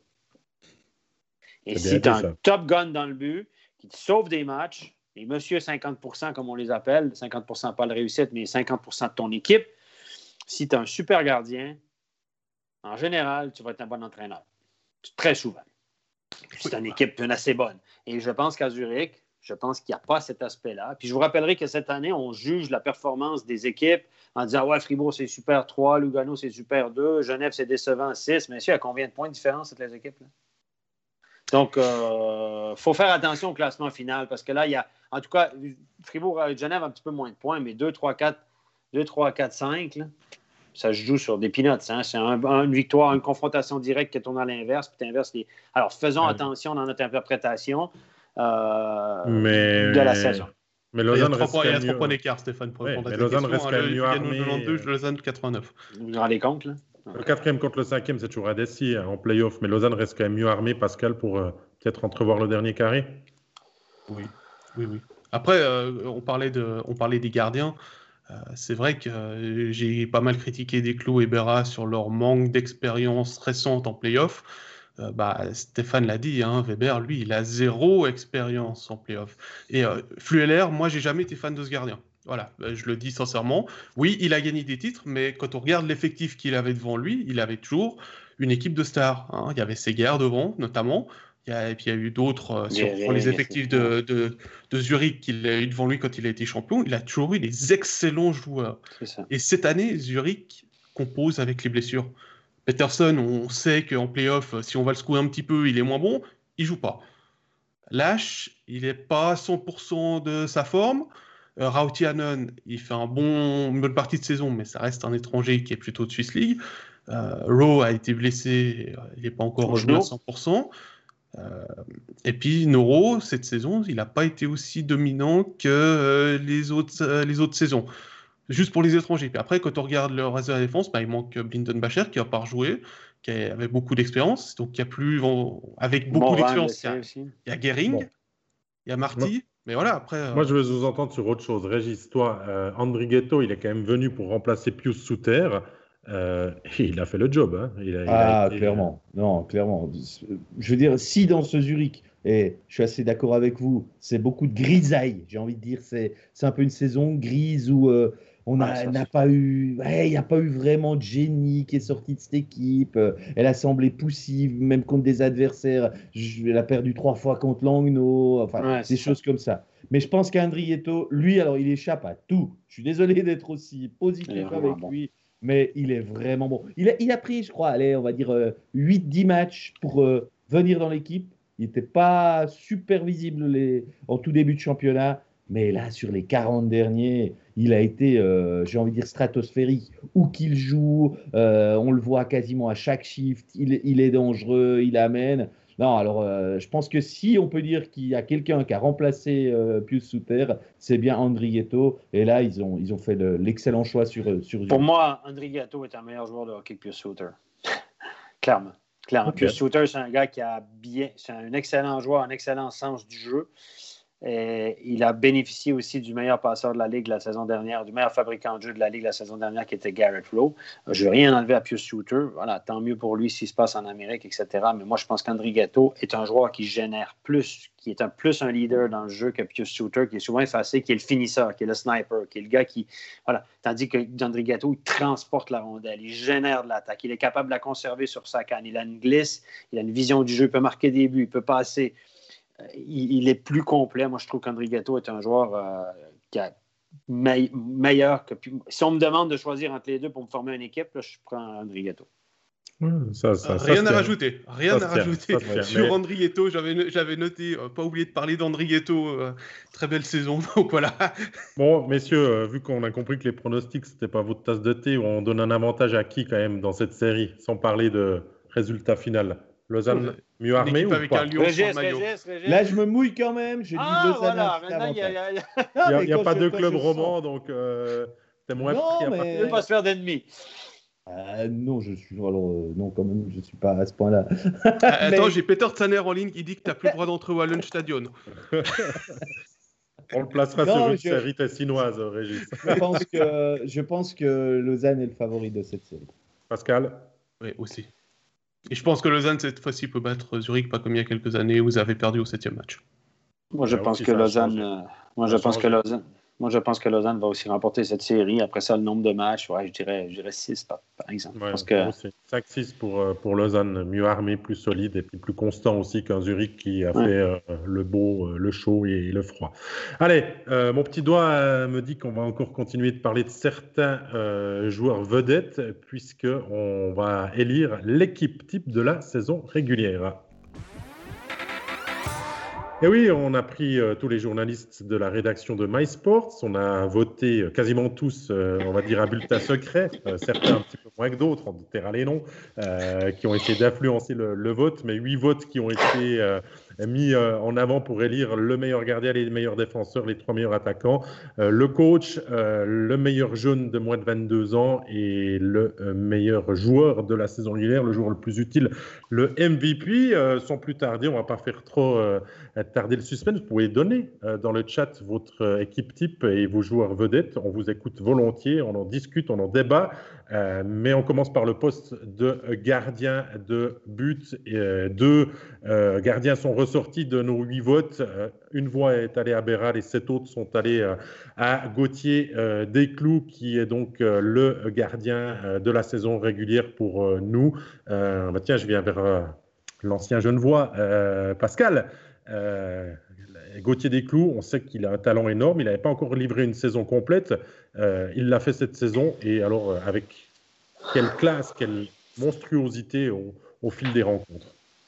Bah, je pense qu'à part les quelques matchs où il a pris pas mal de buts, en- notamment en moins de deux minutes contre Bienne, il a livré plus que la marchandise. C'est vrai que euh, Sébastien Beaulieu, il en parle depuis assez longtemps. hein. Depuis que, depuis que Desclous est arrivé à Genève, il en parle, il, il vante ses qualités, il a essayé de le sortir, il l'a formé, il, il, a travaillé sur ses yeux, sur, euh, sur, sur ses déplacements, sur la façon de se positionner devant le but, puisque c'est un petit gardien. Euh, voilà, cette saison, il a éclaté. Je pense que tout le monde l'a vu. euh, ça, c'est, euh, tu l'as dit, cette voix, euh, même comme j'avais demandé, puisque c'est moi qui ai, récolté les votes, qu'on donne au cas où d'égalité un deuxième choix. il a eu, il a été nommé par les huit journalistes. Ah, Ré- Régis, d'autres peuvent prétendre quand même à, venir parmi les, candidats. Mais je trouve que Desclous s'impose de lui-même sur ce qu'il a produit sur 52 matchs. Je vous le dis comme ça, je suis le seul qui a voté Red Tobera, mais c'est pas grave, quoi. Mais euh, quand même. Bah, t'as, je. Défends, défends, alors. Défends, défends. Dis-nous Ben, pourquoi. Ben, moi, je vais vous dire pourquoi j'ai voté Reto Berra. C'est parce que je pense que Reto Berra est euh, 60% de la troisième place de Fribourg-Gotteron. Et je trouve que c'est un des moteurs, si ce n'est le moteur principal qui a fait que Fribourg est aussi bien cette saison, et alors que Desclous n'a pas emmené son équipe aussi haut dans le classement. Voilà pourquoi j'ai mis premier choix. Et ça se défend. Voilà. Et ça se défend comme argument, c'est sûr. On va pas te jeter la, la pierre. C'est tout à fait valable et c'est tout à fait accepté. On est d'accord, Stéphane. Oui, on accepte. On, on va te reprendre une prochaine fois dans l'émission. Bah, Dans les deuxièmes choix, il y a Schlegel qui est arrivé, il y a Boltzhauser aussi. euh, Moi, je pense que Schlegel, les garçons, euh, euh, Schlegel, Lugano, l'argument de, que, que- que- que- de, de Régis de dire l'importance de Berra dans les succès de l'équipe, regardez la moyenne de Schlegel et les performances de Schlegel qui ont été assez régulières. Schlegel a aussi eu une énorme importance dans les succès de Lugano. Mais après ça, il faut en choisir un. C'est c'est le gars qui nous a envoyé le sondage, il ne nous a pas donné beaucoup de choix, donc euh, c'est un- c'est un peu emmerdant. ça. Bah, t'avais le choix. Euh, Ça fait quoi? Il y a eu euh, C'est- 30 c'est- gardiens qui ont joué cette saison. Tu avais le choix entre les 30. euh, Ah, non, je sais. Et je Ouais. vous ai Ah, pas fait un sondage sur Twitter comme, euh, comme certains. Bon, vous savez quoi? On va compliquer la tâche. On va rentrer dans les deux euh, défenseurs de notre All-Star Team, l'équipe type de cette saison régulière. Et, et là, je pense qu'on va avoir plus de discussions peut-être sympathiques parce qu'il y avait aussi du beau monde euh, à pouvoir élire. Et il fallait en retenir que deux. Et ont été choisis euh, Ryan Gunderson, le défenseur de Fribourg-Gotteron, et euh, Tim Heed, le défenseur du HC euh, Lugano. Euh, bah, tiens, Stéphane, on reste vers toi vu que euh, apparemment on te met le couteau sous la gorge pour faire ton choix. D'accord avec ce choix de la rédaction de MySport C'était c'était mes choix. Aussi, Tim, Tim Eads, sans aucun doute, peut-être le MVP de la saison. Au niveau de l'importance, quand il a été absent cinq matchs, on en a perdu quatre. Il a marqué quatre buts en prolongation. C'est un joueur qui est bon défensivement, qui, bloque des tirs, qui est bon offensivement.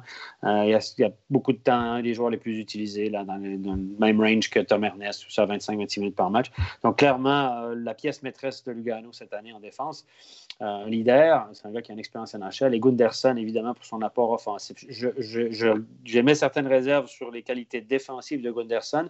C'est pas un défenseur défensif, euh, mais il est tellement mobile et tellement intelligent avec la rondelle qu'il fait des choix en relance qui sont incroyables. Il a une fluidité. C'est un joueur qu'on ne voit pas énormément dans le jeu, mais qui est terriblement efficace et qui est une punaise en power play. Il est juste incroyable. Il met des passes magnifiques. Il trouve des lignes de shoot. Donc, euh, il a battu le record à Fribourg pour un défenseur au nombre de points. Donc, euh, il a connu une saison extraordinaire et euh, c'est une pièce maîtresse aussi du côté de Fribourg. Ouais, alors il y a Lionel, il y a Simon, euh, il y a Claude, euh, il y a pas mal de monde qui nous donne son, son avis. Ont aussi récolté des voix, hein, on va les citer. Euh, euh, Tom Ernest, bien évidemment, a aussi été cité et pouvait être candidat à ces deux, des, places-là. On discute, je crois même pas. Lucas Frick, Yanis Moser, Diaz, Alatalo, Jacquemin, Nigren, Genadzi apparaissent dans le vote A, 1A et B qui ont, été faits par, par tous les, les journalistes de, de MySports. Régis, euh, parmi ces huit-là, tous peuvent prétendre finalement être dans le top 2, mais ces deux-là peut-être plus que les autres. On peut discuter peut-être encore Tom Ernest, d'accord. Ah, Frick, il a fait une super saison, mais est-ce qu'il vaut peut-être l'équipe type? Je sais pas, je te pose la question. Euh, je trouve qu'il a connu quelques moins, qu'il n'avait peut-être pas certaines saisons, il a, été, il a été aussi un peu blessé, on l'a peut-être un peu moins vu que d'ordinaire. Et puis, euh, ben, moi, je, je- je suis 100% d'accord avec euh, les deux qui ont été euh, élus, je trouve. Ils ont un- une petite marge par rapport à ceux-là, ceux, ceux que tu as cités. Ils sont, ils sont pas loin, on va dire. Ouais, Mais- Je pense qu'on a, on a, on a le top 2. Quoi. Je crois qu'ils ont été euh, impressionnants offensivement, euh, Id et, hum, et Gunderson, surtout Gunderson sur le jeu de puissance, c'était euh, la, pièce tournante hein, pour distribuer, euh, surtout sur Motem, et quand ça fonctionnait pas de l'autre côté aussi euh, pour placer Di Domenico. Euh, ils ont ici été ultra responsables défensivement. Et je crois que c'est ce qu'on demande en premier lieu à un, défenseur, raison pour laquelle bah, je crois qu'il s'impose un petit peu dans, ce choix-là. Donc euh, voilà pourquoi euh, ils ont été les, deux élus dans notre All-Star Team. On vous le placera après sur les réseaux sociaux, puis on amènera le débat de donner votre avis et, et tout ça. On vous écoutera volontiers. On vous placera cette équipe type. On passe à l'offensive, si vous le voulez bien, avec un poste d'ailier pour commencer, avec euh, le premier joueur ailier euh, qui a été choisi, c'est euh, justement Sven Andrighetto qui euh, euh, apparaît aussi assez logiquement, on va dire, dans cette équipe type euh, Pascal. Euh, on en parlait avant, on peut en reparler maintenant, mais euh, une saison sans voir Andrighetto peut-être dans notre 6 de base, c'est quelque chose qui nous est passé à travers, non? J'aurais été étonné hein, au, niveau Non, du, au niveau des votes de mes collègues. Bah, même chose que, que Desclos. Il a, eu, il a été nommé par, par les huit journalistes. Sept voix de premier choix, une voix de deuxième choix. Euh, après, on va juste préciser pour les gens qui regardent, donc j'avais demandé de voter pour les ailiers et le joueur de Ouais, centre. c'est ça aussi, il faut voir. Euh, voilà. Et Après, parfois, ils euh, peuvent jouer à, à plusieurs postes. hein. ils peuvent jouer à plusieurs postes, mais c'était le poste où ils ont le plus joué euh, durant la saison. Mais oui, André Ghetto, c'était un choix euh, ultra logique. Hein. Il, a été, il était vraiment impressionnant. On l'a encore redit tout à l'heure quand on parlait de Zurich. Il a été impressionnant cette saison et, et c'est clair qu'il méritait, il mérite sa place sur, euh, euh, en tout cas dans, dans la triplette offensive de l'année pour nous. Joueur, joueur, suisse dominant. Euh, ça fait du bien aussi de ne pas avoir euh, forcément que des noms euh, de joueurs étrangers. C'est-à-dire que les Suisses ont su tirer le épingle du jeu et qu'il y a du talent dans notre championnat, Régis. Oui, dans les ailiers, je trouve qu'on en trouve encore pas mal de Suisses dominants. Dans les centres, c'est un peu plus compliqué à, mm-hmm. trouver des bons Suisses. C'est bien notre problème en Suisse. Il faut des centres. Ouais, c'est ça. C'est ce que je dis toujours aux gens. Nommez-moi cinq joueurs suisses, cinq joueurs de centre suisse top niveau. Vite, vite, vite comme ça. 5. C'est très dur. C'est très, très dur. Voilà. voilà. Bon, il faut dire qu'on a aussi beaucoup d'étrangers qui jouent au centre, ce qui fait que ça fait descendre les Suisses dans l'alignement et les Suisses vont plus volontiers à l'aile parce que tu as plus de chances de jouer. Donc, euh, c'est tout un ensemble de facteurs, des arguments que je peux entendre aussi. Bon, ben, on va laisser peut-être quelques secondes aux personnes du chat pour nous dire quel est le joueur de centre qui doit être euh, euh, élu. nous, on a vraiment, vraiment été euh, à l'unanimité euh, de choisir un joueur de centre qui a terminé meilleur compteur de la saison régulière. donne des indices, je crois que vous l'avez compris de vous-même. On parle de, de Yann Kovar, le joueur euh, étranger de l'FA Zug, Stéphane, qui lui aussi a fait toute une saison en XXL. Hein. Bah, il a été excellent. Bon, premièrement, il a fini meilleur marqueur, 63 euh, points. Bon, il a moins bonne C'est pas que ça qu'on a retenu. C'est pas que ça qu'on a retenu. Non, non, non, non. C'est un joueur. Écoutez, Zug a eu une saison extraordinaire. On ne peut pas avoir un top 5 sans joueur de Zug. Il est gardien, il est un défenseur à un moment donné. Ça a été l'affaire de lance de cette équipe-là. Il a fait. Euh, il a rendu meilleur tout le monde autour de lui, même en l'absence d'Hoffman. Euh, il a continué de performer. Euh, il a fait fonctionner Dario Simeone. Il a, il, a, il a élevé son niveau de jeu et il a transporté son équipe. Il était bon en powerplay à 5 contre 5. Il était bon dans les engagements. Il a pris des engagements importants. C'est un joueur qui est, qui est, limité au niveau du patinage. S'il n'avait pas ses limites de patinage, il serait un NHL. Mais c'est un joueur qui a un sens du jeu hors norme. Il a un hockey IQ, un sens du jeu hors norme, des mains en or. Et je pense qu'il a été euh, le joueur le plus dominant de notre championnat, en tout cas au niveau des joueurs de centre. Moi, je le compare. Sa performance de cette année est comparable à celle d'André Ghetto. Euh, c'est du même niveau, euh, top niveau vraiment. Bon, évidemment, quand tu joues dans une bonne équipe où tout le monde va bien, où tout le monde fonctionne, ou quand tu donnes le puck, ben, elle finit au fond parce que tu ne donnes pas un manche à balai à côté ou un pied de céleri, ben, ça change énormément. Tu récoltes plus de, points, évidemment. S'il avait joué à Langnau, ben, il aurait peut-être eu 25 points de moins ou 20 points de moins. C'est toujours la même chose. Mais voilà, il a, il a été. Euh, je trouvais qu'à sa première saison, il avait été bon, mais il ne il m'avait pas spécialement impressionné. Mais cette année, bah, tout, euh, offensivement génial, aux mises en jeu euh, monstrueux, euh, défensivement responsable. Enfin, il n'a pas eu de point faible, il a évité les blessures aussi. Donc, Kovar s'imposait. D'ailleurs, il fait l'unanimité de nos premiers choix. Dans les deuxièmes choix ont été cités Corvi, Arcobello et, Malguin. mais je crois que Régis, on est d'accord que Kovar devait être le centre numéro un de notre équipe type de la saison. Alors, j'ai de la difficulté à rajouter quelque chose par rapport à ce que Stéphane a dit par rapport au, gars. Je dirais simplement qu'il a connu une fois trois matchs sans points et euh, quelques fois deux matchs sans marquer de points, mais donc une constance remarquable. Euh, la saison passée, c'était 45 points. Cette saison, c'est 63. Donc, euh, c'était sa première saison en Suisse. Il a fait encore un pas en avant on le soupçonnait la saison dernière, hein, que c'était un, grand bon joueur euh, qui n'était pas loin euh, d'être le, meilleur joueur du championnat. Mais euh, oui, c'est c'est ce qui se fait de mieux actuellement. et heureusement, il sera encore là la saison prochaine. Après, c'est la bonne nouvelle. Petite mention à Corvi quand même. Voilà, je suis d'accord avec ça, Stéphane, parce que Corvi, et je rejoins Yannick Louertz dans le, dans le chat qui dit qu'il euh, il a vraiment tiré en avant aussi cette équipe de Davos. Il n'était pas dans l'équipe stratosphérique de Zug et Corvi a fait une saison, alors euh, waouh, hein, on le disait peut-être encore perdu, peut-être dans les dernières années de, de Del Curto et euh, il revient. C'est pas le seul joueur davosien qui a performé, mais quelle saison, Pascal, aussi d'Enzo Corvi. Et d'ailleurs, c'est pas pour rien que c'est le meilleur de, le deuxième meilleur son de nos, de nos votes. Hein. Euh, quand il a fallu coucher les noms, euh, euh, bah moi j'avais mis Corvé en deuxième choix. C'était une, une évidence. Il n'y avait pas d'autre. Il y avait oui. Voilà. C'est un gars qui a, fait beaucoup de points en power play aussi. Il faut voir qu'à peu près la moitié de ses points, c'est comme c'est un peu comme, comme Mark. C'est beaucoup, beaucoup de points en power play. J'enlève rien à des gars qui obtiennent des points en power play. Mais voilà, c'est un gars qui, qui, qui, est bien dans les situations arrêtées. Corvi, ce n'est pas un grand, grand patineur. C'est un gars qui est doté d'une vision du jeu hors norme. Il a bénéficié aussi de Nigraine parce qu'à chaque fois que tu donnes le puck à Nigraine pour un one-timer, euh, tu as plus de chances d'obtenir un point. Euh, je dirais, regardez dans l'équipe de Davos, Ambul et le joueur à 5 contre 5 qui a obtenu plus de points. 32.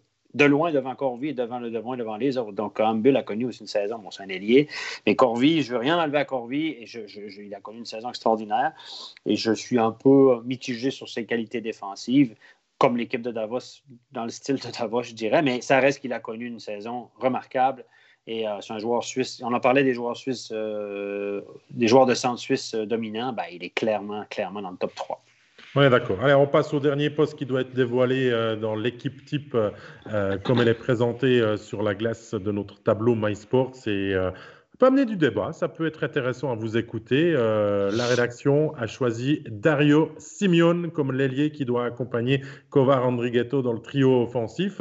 Euh, euh, Dario Simeone, Régis, choix justifié pour toi? Est-ce qu'il a été emmené dans cette superbe épopée que Zouga a amenée, que d'être dans la ligne avec Hoffman et Kovar l'a aidé? Il y a aussi des voix avant de t'entendre pour Motet, Berchi, Butker, Burgler, Di Domenico, Omar, Ambul, Sender, Udon, Arcobello. Il y a du bon monde, là. Il y bon monde, Il y avait du choix. Hein. Il fallait trancher. Mais je crois que Simeone, c'est la, meilleure saison de sa carrière. Et puis, il n'a il a pas à rougir d'être là parmi les gros noms qui sont, qui sont autour de lui. Alors, clairement, moi, j'avais mis euh, Berti. Je l'ai défendu avant, donc euh, je l'ai défendu jusqu'au bout. Euh, Berti, et j'avais mis deuxième choix Simeone, donc je ne peux pas être en porte-à-faux avec ce que vous avez dit. j'avais tenté de donner une petite touche romande en, me disant Allez, vas-y. en plus, il n'y a pas de Lausannois dans, ce, dans cette équipe-là, donc je pense qu'il y a de la place pour un Berti aussi. Simeone, ben voilà, il profite quand même bien du travail euh, de, Kovar et Hoffman euh, pour faire une, super saison. Donc, euh, je peux tout à fait vivre avec Simeone, mais je pense qu'on peut vraiment avoir une un gros débat sur, ah sur, ces joueurs. C'est là que c'est le plus difficile, je crois. Berchi comme Motet mérite aussi cette place. Pascal, on est d'accord. Oui. tout à fait. La, difficulté, c'était d'élire deux ailiers. c'est ça qui est beau. c'est ça qui est dur. Et, et le problème, c'est que euh, on sait qu'en Suisse, euh, les positions, bah, euh, si vous êtes ailier, vous pouvez jouer à gauche ou à droite. les entraîneurs, parfois, ils s'en tapent un petit peu. donc, c'était, c'était un peu plus difficile d'être cadré, cadré sur avoir un ailier gauche, un ailier droit. Et peut-être que là, Berti serait peut-être sorti un peu plus du lot que par rapport à Simon. Mais il a quand même reçu la moitié des voix. Il a quatre voix de premier choix, quatre voix de deuxième choix, Simeone. Donc, il n'est pas passé inaperçu. Euh, effectivement, il a parce qu'on l'attendait peut-être pas aussi bien et aussi fort. Il, hein. il, il, était bien entouré grâce à Kovar notamment, mais il sortait d'une saison qui était en demi-teinte où il avait déçu et là tout d'un coup il revit c'est un gars de... ça, ça, attire plus l'attention. C'est un gars de 20 points par année. Hein. C'est un Tessinois qui a joué à Davos et tout ça. Puis euh, c'est un gars de 20 points par année. Hein. C'est voilà, un power forward, un, attaquant de puissance, gros bonhomme, gros gabarit, un peu comme Rossi à Fribourg, dans le gabarit, dans le style, à pencher un peu, il patine un peu penché comme ça. Et cette année, ben, il, a, il est sorti de sa coquille. Il a 26 ans, vous allez me dire c'est le temps. Mais euh, il est sorti de sa coquille, 24 buts, 45 euh, points. il fait des bons jeux. Et moi, ce que j'ai beaucoup aimé de lui, c'est qu'il a jouer avec deux joueurs dans un jeu très rapide porté vers l'attaque, avec des contre-attaques rapides, un jeu de transition rapide, mais il a suivi le rythme au niveau du patinage. Et je pense que c'est ça qui a fait sa différence, c'est qu'il a augmenté sa vitesse de patinage, sa vitesse d'exécution, sa vitesse de jeu. Parce et devant que tout le monde peut aller jouer aux côtés d'Hoffman et de Kovar. Hein. On peut vite tirer la langue. Hein. Il y en a beaucoup qui s'essoufflent aux côtés de Hazen et de Vos. ça peut être la même chose pour Zoug. Hein. Devant le but, le garçon est solide. Hein. Je peux vous dire de quoi. Devant le but, là, quand tu es défenseur tu essaies de le bouger, là, il ne bouge pas. C'est comme Rossi à Fribourg. C'est une, une masse, un joueur qui est fort physiquement. Et puis quand il s'installe devant le but, là, tu ne le bouges pas. On peut remettre vite l'équipe type euh, en grand plan de la part de notre réalisateur pour demander aux gens si euh, ils sont assez en accord avec euh, le choix qui a été fait par, par nous, on va dire sans, sans clash, sans problème, parce qu'il que bah, y a des, choix qui, s'imposent. J'ai vu quelques réactions, David. Hein. Il y a un gros débat sur le portier entre des clous et Berra. Bah et puis euh, une remarque comme quoi on a élu euh, deux défenseurs euh, plutôt offensifs, donc des demi-défenseurs pour reprendre ces, Billy Varpolin. moi j'ai trouvé quand même que, que, Head il a fait une grosse saison défensive. Hein. il n'a pas, seulement été visible offensivement, et comme tu l'as dit Stéphane, on a d'ailleurs commenté le match entre Lugano et Fribourg où il marque en prolongation, mais il a aussi été très bon défensivement. Et euh, c'est aussi pour ça que moi, je l'avais mis dans, dans mes choix. moi, je peux vous dire que j'ai parlé avec Serge Pelletier, parce que je parle de temps en temps avec Serge, là, pour pas dire souvent. Et puis, je peux vous dire un truc. Euh, il, euh, il m'a dit Steph, j'en ai coaché des bons défenseurs, et lui, il est vraiment bon. Bon, Stéphane, la transition est toute trouvée. Merci. On va parler du coach de la saison régulière pour nous. Et là, je me réjouis parce que, euh, à mon avis, ça va être sympa à discuter. On va avancer à une heure et demie euh, bientôt d'émission. Euh, eh bien, c'est Serge Pelletier qui a été le coach de l'année pour nous. Mais à égalité avec Dan Tagnes, quatre voix chacun, et ça s'est fait euh, au deuxième vote finalement pour les départager, euh, avec euh, un, une petite voix de plus pour, Serge Pelletier.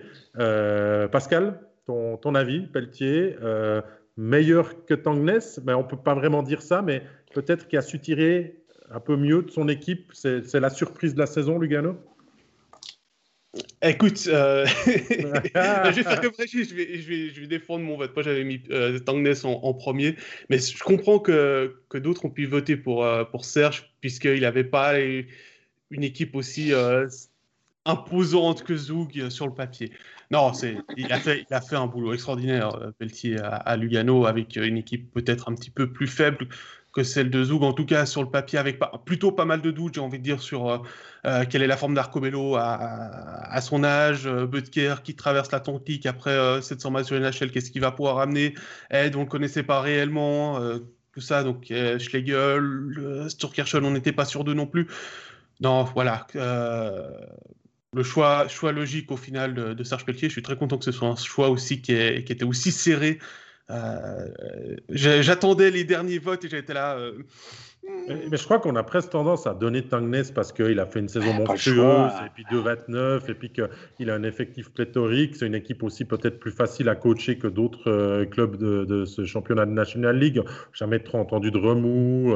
Enfin, il y, a beaucoup de jeunes qui poussent, mais qui ont été intégrés et, tout ça. Mais c'est vrai, mérite, mérite à Serge Pelletier, Régis, d'avoir aussi amené Lugano à cette deuxième place je veux rien enlever à Dan Tangnes, mais il a fait exactement ce qu'on attendait de lui, c'est-à-dire dominer le championnat, il a mis ses joueurs en valeur et tout, il a travaillé sur une continuité, je pense qu'il est évidemment dans le top 3 des, des coachs de la saison, mais pour moi, euh, j'ai apporté ma voix à Serge Pelletier sans hésiter parce que je pense qu'il a fait un super boulot avec cette équipe, euh, qu'il l'a mené euh, d'une équipe à peine playoffable, si j'ose dire, à, un, à, une équipe de podium. Et il a, il a vraiment su euh, tirer cette équipe en avant. Il a, il a aussi pas mal de leaders de forte tête dans ce vestiaire, hein, l'oublions pas. Ça, mhm. on ne s'en rend pas compte tous les jours, je pense, mais j'imagine qu'il a, qu'il a géré quelques égaux pas toujours évidents. Et au final, on a vu que tout le monde a tiré à la même corde. Euh, c'est un demi-championnat euh, extraordinaire livré ah par Lugano et bah, il a géré ça euh, fort bien. Et je pense qu'il a aussi, et ça, je, tiens quand même à le mettre en avant, c'est le premier entraîneur qui sait nous prouver que Niklas Schlegel n'est pas une pive comme certains ont voulu le faire penser à Berne et peut-être même à Zurich, mais il a, il a aussi su lui prouver, lui donner cette confiance. Et, je trouve qu'il a, il a développé ce gardien-là, ce qu'aucun autre coach avait su faire jusqu'à présent.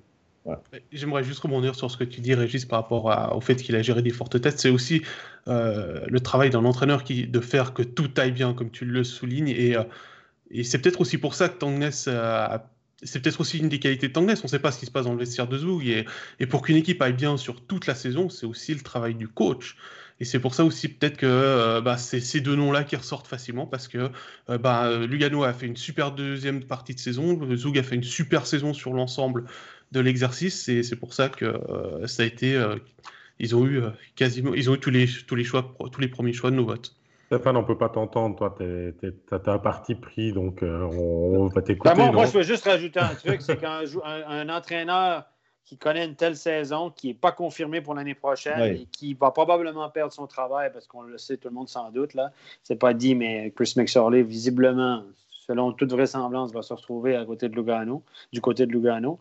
Rien de confirmé, évidemment, c'est pure spéculation, mais voilà. Et le gars, il sait ça, il sait qu'il a appris ça durant un match à Fribourg, que tout à coup, euh, Chris McSorley était là. Dominique Kelly avait oublié de lui dire qu'il discutait avec d'autres coachs. Euh, puis malgré tout ça, malgré tout ça, parce qu'il y avait des coachs qui seraient dit ouais, je n'ai pas de contrat l'année prochaine, Rendez-vous, quoi. Mais non, non, non, non. Cookson, la même chose, son assistant, qui est un excellent assistant de métier, qui est assistant avec Crawford à Zurich, qui n'a toujours pas de contrat non plus. On annonce Di Pietro en partance éventuellement de Davos, ça reste à confirmer. Mais dans ce climat-là, avoir une telle deuxième moitié de saison, moi, je dis chapeau.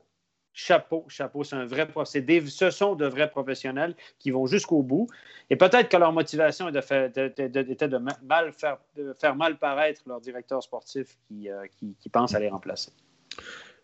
Euh, mention aussi à Christian Dubé qui a récolté pas mal de deuxième voix aussi avec la saison euh, qu'il a fait en tant que jeune entraîneur du côté de Fribourg-Gotteron. On va élire aussi le meilleur jeune. Meilleur jeune, on comprend dans la catégorie des moins de 22 ans. Euh, soyons précis avec cette rubrique que Pascal nous a bien, bien mis en place et tout. Et a été retenu parmi les candidats. Il y avait Miranda, Gross, Geisser, Sigrist, Marco Lehmann mais le vainqueur, selon nous, euh, du jeune qui a peut-être le plus impressionné, euh, c'est Yanis Jérôme Moser, le défenseur du, du. Pascal, euh, tout un début de saison, mais quand même, le, garçon n'a pas l'air de faire beaucoup de déchets dans son jeu. Il est efficace, même si un petit peu moins présent offensivement sur la fin de saison. Bah, d'un autre côté, offensivement, c'est pas ce qu'on lui demande non plus d'être, hein, même s'il est aligné sur le powerplay. C'est d'abord un défenseur défensif. Et il a fait ce qu'on a attendu de lui, comme tu l'as dit. Après, euh, j'aimerais juste préciser sur la catégorie, du meilleur jeune, j'ai pas mal réfléchi aussi à, où mettre la limite, hein, parce que c'est vrai que si on regarde euh, les M20, bah, il n'y a pas tant de choix que ça de joueurs réguliers. Euh, M21, même chose. Et puis, on sait que la National League aimerait bien que les U20 Elite deviennent les U22 Elite prochainement. Donc je me suis dit que c'était un joli clin d'œil pour voir qu'il y avait comme pas mal de joueurs en, M22, que c'était peut-être pas une bonne idée de les, ranger dans une catégorie à part, euh, euh, dans une ligue à part, j'ai envie de dire. Pour revenir à Moser, oui, il a fait un très bon début de saison. Il a été extraordinaire en début de saison. Il a permis à Bienne de ne pas couler alors que ça allait pas bien. Et ensuite, bah, il a fait son job. Et euh, je pense qu'il a un avenir certain en National League. Clairement, je suis d'accord, Moser. Écoutez, mais le, souci qu'on a, c'est qu'on c'est sa troisième. Il a il, l'âge des autres, donc il faut le comparer. Il est dans le moins de 22, clairement, mais c'est sa troisième saison. Donc, il a nettement plus d'expérience que d'autres. Et euh, moi, je ne veux rien enlever à, à, qui a connu une saison euh, hors norme en début de saison. C'était 3 matchs, 7 points. Ensuite, 17 matchs, 17 points. Ce n'est pas son type de joueur. Ce n'est pas un gars qui va nous affoler les compteurs année après année, à mon avis. Il a pas cette. Euh, il a amélioré sa, sa game offensive. Il joue sur le power play, etc. Mais ça reste un défenseur, à mon avis. il a amélioré sa mobilité il a amélioré un petit peu son côté offensif, mais je pense que c'est un, défenseur two-way qui est très responsable défensivement et surtout qui ne prend jamais de risques. Donc, on dit souvent qu'il ne fait pas d'erreur, mais si tu ne prends jamais de risques, tu ne peux pas non plus faire beaucoup d'erreurs. Voilà. Donc, il donne toujours le, il joue plus simple et c'est sa grande force de ben, jouer plus simple. C'est sa grande force. C'est pour ça, Stéphane, je n'ai pas privilégié, vu qu'on a l'habitude de donner euh, le vote pour lequel on a orienté ce, choix. Euh, c'est pas pour ça que j'ai choisi Yanis Moser. Je suis parti sur Marco Lehmann parce que lui, c'est sa première, première saison euh, avec Rappersville en National League et il a été vraiment extraordinaire. Il a su vraiment encore élever son niveau de jeu de ce qu'il nous avait déjà fait euh, en, Swiss League auparavant. Et pour moi, ça a été la révélation parmi les jeunes, Marco Lehmann. Euh, je tenais à le souligner. Oui, on peut donner facilement son, vote à Yanis Moser. Mais moi, je tenais aussi à défendre le mien avec, euh, avec Marco Lehmann. Moi, je ne l'ai pas donné à Moser. Hein. Mon, premier voix, premier, mon premier vote, ça a été pour Justin Sigrist. C'est un joueur que j'avais beaucoup de, avec, sur lequel j'avais beaucoup de réserves. Je le connaissais en junior, je l'ai vu au championnat du monde. Vous le regardez patiner, vous dites Waouh, c'est compliqué le hockey pour lui. Mais non, il a un excellent sens du jeu. Le puck colle à sa palette. Il a joué au centre à Zurich. Il a pris beaucoup de responsabilités. Il joue dans les deux sens la patinoire. Il a pris de la vitesse. J'ai parlé avec Sven Leyenberger, le directeur sportif de Zurich, de ce joueur-là. Il l'a en haute estime et il joue vraiment du bon hockey. Ça ne sera jamais un grand chasseur de points, mais ça va être un joueur très utile, un joueur de centre suisse qui va peut-être être dans le top 5 des joueurs de centre suisse dans les prochaines années. Pourquoi pas une place en équipe nationale? Il a 21 ans, c'est un 99, un petit peu plus vieux que Mozart, mais c'est sa première, pas sa première, mais sa, sa première saison où il joue vraiment régulièrement. Et j'entends beaucoup, beaucoup, beaucoup de choses de Justin Seacrest. À toi de défendre ton choix, Régis.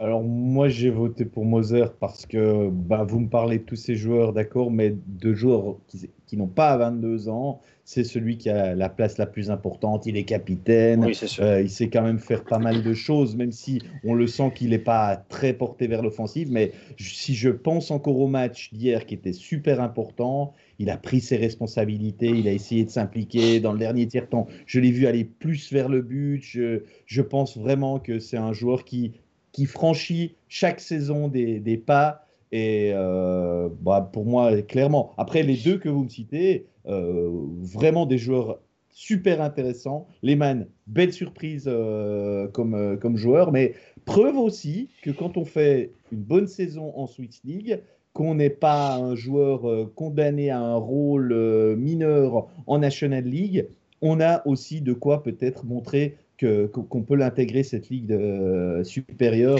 Et je pense que Lehmann est un très bel exemple. Faut, faut que les joueurs soient bien accompagnés. Regardez Nils à sa début de saison à Bienne, il jouait quatrième bloc ou 13e attaquant. Euh, c'est pas son, son, type de, jeu. C'est pas il n'était pas accompagné par des joueurs de talent. Il part à Davos dans un style de jeu beaucoup plus offensif, échevelé, etc., qui lui correspondra, correspond probablement un peu plus. Mais on l'a mis avec des bons joueurs en power play, en prolongation. Ben, le gamin, il a deux, deux points en 21 matchs à Bienne.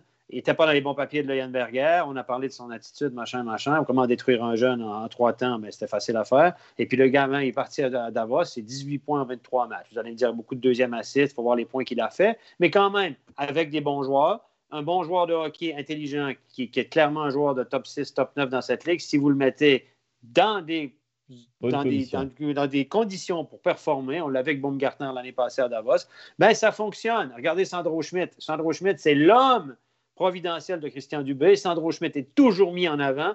À mon avis, ça reste pas un joueur, ça restait pas un joueur de top 6 dans cette ligue-là, mais c'est un joueur de centre, de troisième bloc, de bande qualité. Et Christian Dubé fait tout pour entourer Sandro Schmidt soir après soir ben voilà, Sandro Schmidt paraît relativement bien, il utilise à toutes les sauces, etc. Voilà. Bon, messieurs, on prend le mélange de tout ce qu'on a dit. Euh, on secoue bien et on va élire le joueur le plus utile, le MVP de la saison régulière. Et à ce jeu-là, eh bien, le choix, c'est, euh, on va dire, relativement euh, très vite tourné vers un joueur qu'on a déjà encensé, c'est Yann Kova, Régis, qui est le joueur qui a été le plus utile à son équipe cette saison. D'accord avec ça? Pas, pas, tout à fait. Euh, j'ai voté pour Andrighetto, donc euh, voilà. C'est pour ça que j'avais pas. Le sentiment que ça pouvait être. Euh, ça pouvait être voilà. Mais, je, vis très bien. C'était mon deuxième choix, évidemment. Je pense pas que beaucoup de monde ne peut pas peut passer à côté de Kovar comme MVP en position 1 ou 2. Hum, voilà quoi, on a, on a dit tellement de bien sur Kovar, on en a dit tellement du bien sur Andrietto, ce qui plaide pour Kovar, et je suis d'accord, c'est que son équipe termine en tête. Et euh, ben, j'imagine euh, que ça, ça peut et ça doit même peser sur un, sur un vote pour le rendre encore plus utile qu'Andrietto. Mais je pense que c'est plus une performance collective de Zoug que simplement euh, Kovar qui est, qui, qui, qui est ressorti du lot. Alors qu'à Zurich, Très, franchement, là, vous me dites euh, Andrietto, mais quel autre joueur de Zurich a, été mis en avant, s'est montré cette saison? J'ai beaucoup plus de peine à, le lire. Voilà. Et à mon avis, Andrietto, il, souffre de ça et euh, Kovar, il, récolte les fruits de son équipe. Bon, des, deuxièmes voix, il y en a eu euh, aussi pour Desclous, Omar, Tom Ernest, Motet, c'est vrai que le choix, Pascal, s'est rapidement tourné vers, vers Kovar. Or, si on connaît le vote de Régis, on connaît le vote de tous les autres. Donc, le tien, c'était le, joueur de centre de Zoug. oui, c'est dans les premiers votes. c'est même le premier nom que j'ai couché sur ma feuille, euh, en toute honnêteté. J'ai d'abord voté pour le MVP.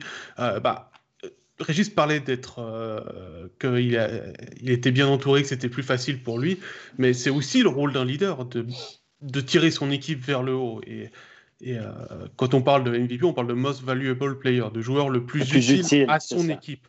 Et euh, bah, Kovar, il, a tout le temps. Euh, il a remplacé, il a, tiré, il a pris ce rôle de leader quand il y avait des, des gros absents, hein, même, même au niveau des tâches défensives. On l'a dit tout à l'heure en parlant de, de, son élection de joueur de centre de l'année pour nous.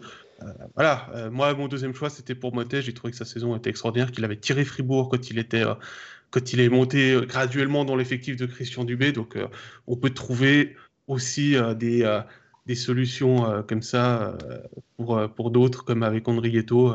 mais je comprends. C'est vrai que pour mon deuxième choix, j'ai pas mal hésité entre Moté et Andrietto. Bon, moi, c'était facile. C'était euh, Kovar en 1, Andrighetto en 2. Je ne me suis pas trop mouillé, mais c'est vrai que Andrighetto avait aussi eu cette période de 20, 21 matchs euh, avec au moins un point qui a rendu euh, presque trop indispensable pour Zurich et c'est lui qui a su aussi permettre à Zurich de rester longtemps 2 3 Mais comme Zurich a baissé, ben, Kovar, pas grand-chose, peut, peut, peut, peut passer devant. Alors nous, on est déjà en train de se chauffer. Vous allez me dire, c'est normal. on fait le bilan de la saison régulière, on joue les prolongations, on va bientôt entamer la troisième prolongation, on est dans les, dans les grands overtime. On va encore être pour parfaitement complet, faire un petit point sur la Swiss League avec les demi-finales qui continuent. Ce soir, deux matchs à suivre sur MySports One, Langenthal à Joie, sur MySports Pro, la rencontre Holton et, et Cloton. Bah, tiens, Stéphane, toi, euh, on va parler avec Régis après et avec Pascal. Mais Stéphane, on t'a pas entendu depuis un moment. Euh, que t'aspires pour l'instant ce début des demi-finales, euh, notamment à Joie qui a perdu la première manche chez lui face à Langenthal? Langenthal avait joué une plus longue série qu'Ajoie, était probablement un peu plus dans le rythme lors du premier match. Ça, on voit ça souvent. L'équipe qui a eu une longue série avant est souvent très bonne lors du, match, euh, le premier match de la série suivante, et, tandis qu'Ajoie avait eu un petit congé. Je, euh, j'ai suivi un peu la série de Ajoie contre Viège. Ajoie a gagné en quatre matchs sans vraiment me convaincre. Et j'ai eu des, statistiques détaillées là-dessus au niveau des chances de marquer, comment ça s'est déroulé. Je n'ai pas été convaincu par la performance d'Ajoie au vu de l'effectif.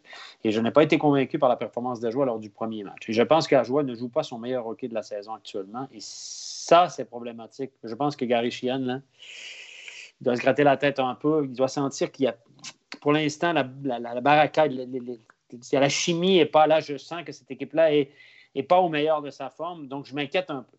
Est-ce que Gary est sous pression avant le match 2 au Showrun, Régis? Gary est toujours sous pression. Si vous ne le connaissez pas, apprenez à le connaître. Il se nourrit de la pression. Donc euh, oui, Gary est clairement euh, sous pression. Il l'est encore plus aujourd'hui. Moi, je suis effectivement pas rassuré du tout par ce qui se passe avec Ajoie. C'est vrai que je peux comparer un tout petit peu la situation avant cette demi-finale à ce qui s'est passé avant le quart de finale, parce que Viège avait disputé les pré-playoffs. Ils avaient eu que 4 jours de pause. Ils arrivaient, ils ont eu du rythme, ils ont mieux entamé dans le jeu. Je parle avec Ajoie, qui a eu beaucoup de réussite sur les deux premiers matchs, et on se retrouve avec Langenthal un peu dans les mêmes conditions. Simplement, Langenthal, c'est pas Viège. Langenthal, c'est complet faut le dire. Il n'y a, pas vraiment de point faible dans cette équipe. Il y a quand même trois super bonnes euh, lignes qui tournent. Il y a un gardien qui est Caminada qui, qui répond présent. Et en plus, Langenthal, c'est efficace, tout l'inverse de, de, Viège. Et pour ne rien arranger à ce tableau que je dépeins, pas très rose pour l'instant, mais je après je nuancerai un peu, c'est que Langenthal est une équipe qui convient pas à Joie, donc il y a en plus ce petit complexe.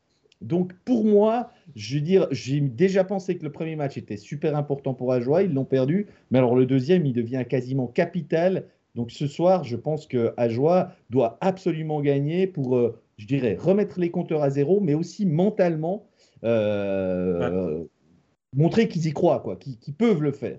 J'ai commenté le match, euh, Régis, de, l'acte 1 d'Ajoie. Euh, ils avaient commencé presque trop bien avec le premier tir cadré qui va au fond 1-0 après 22 secondes de jeu. Puis on s'est effacé dès que Langenthal a commencé à mettre en place son jeu et est venu un petit peu embêter ses, ses, Jurassiens. Et on a eu 7-8 minutes où on s'est loupé et on a dû courir après le score tout le temps. Et, le blocage, on, y, on, y, repense hein, à ces statistiques complètement défavorables contre cette équipe.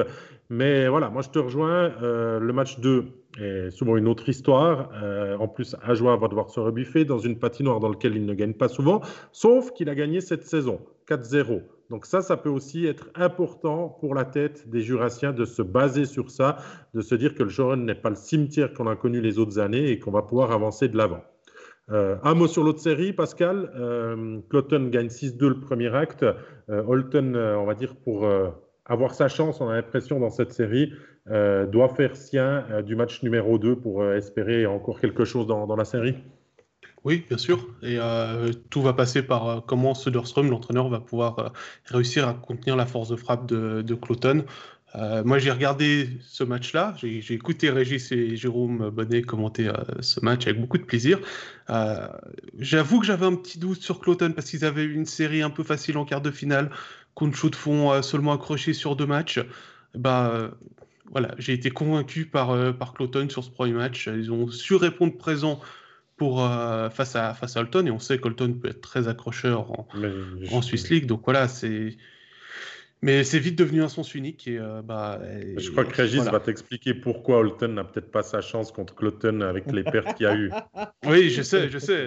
J'en ai parlé la semaine passée, des, des, problèmes des blessés et des absences à, à Holton.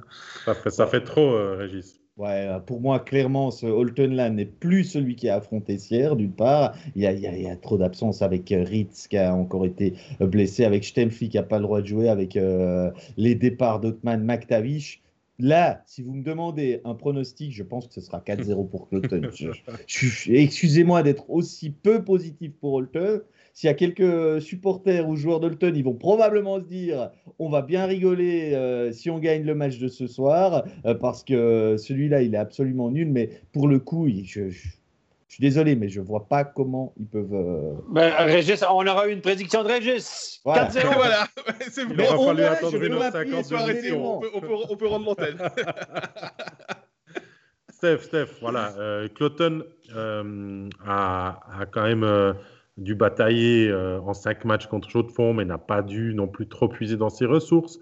Euh, est parti sur une base assez facile pour l'instant contre Holton. Est-ce que ça dessert, on va dire, celui que l'on annonce quand même le favori à la promotion, d'être pour l'instant pas vraiment contredit dans ses playoffs? Peut-être, mais euh, eux, ils vont pas jouer des matchs pour jouer des matchs ou perdent un match pour en jouer un de plus pour être contredit. Donc, euh, ils sont là où on les attendait. C'est le grand favori de ce championnat avec euh, les moyens qu'ils ont, l'équipe qu'ils ont, la profondeur. Ils sont allés chercher un étranger en plus, machin. Donc, ce Cloton-là ne surprend personne. Ils sont là où on les attendait et je pense qu'ils vont aller en finale clairement. Contre qui, j'en sais rien.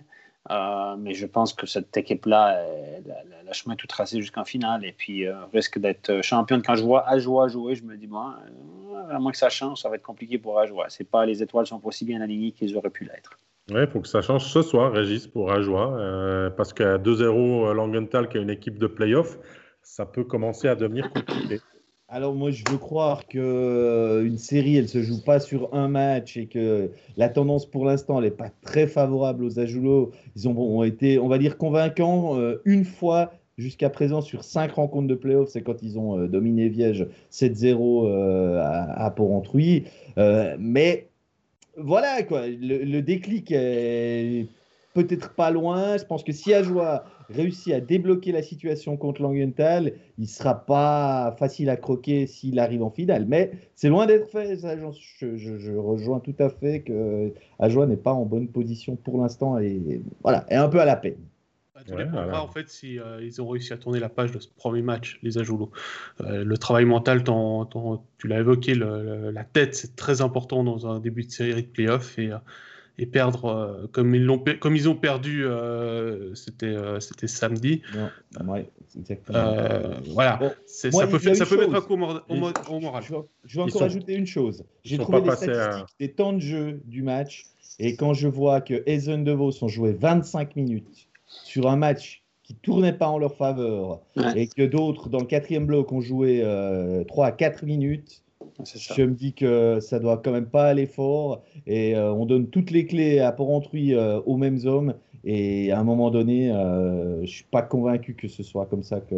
C'est souvent les seconds couteaux qui peuvent tirer le répac du jeu et puis débloquer peut-être la situation quand ça devient comme ça compliqué. Mais bon, allez.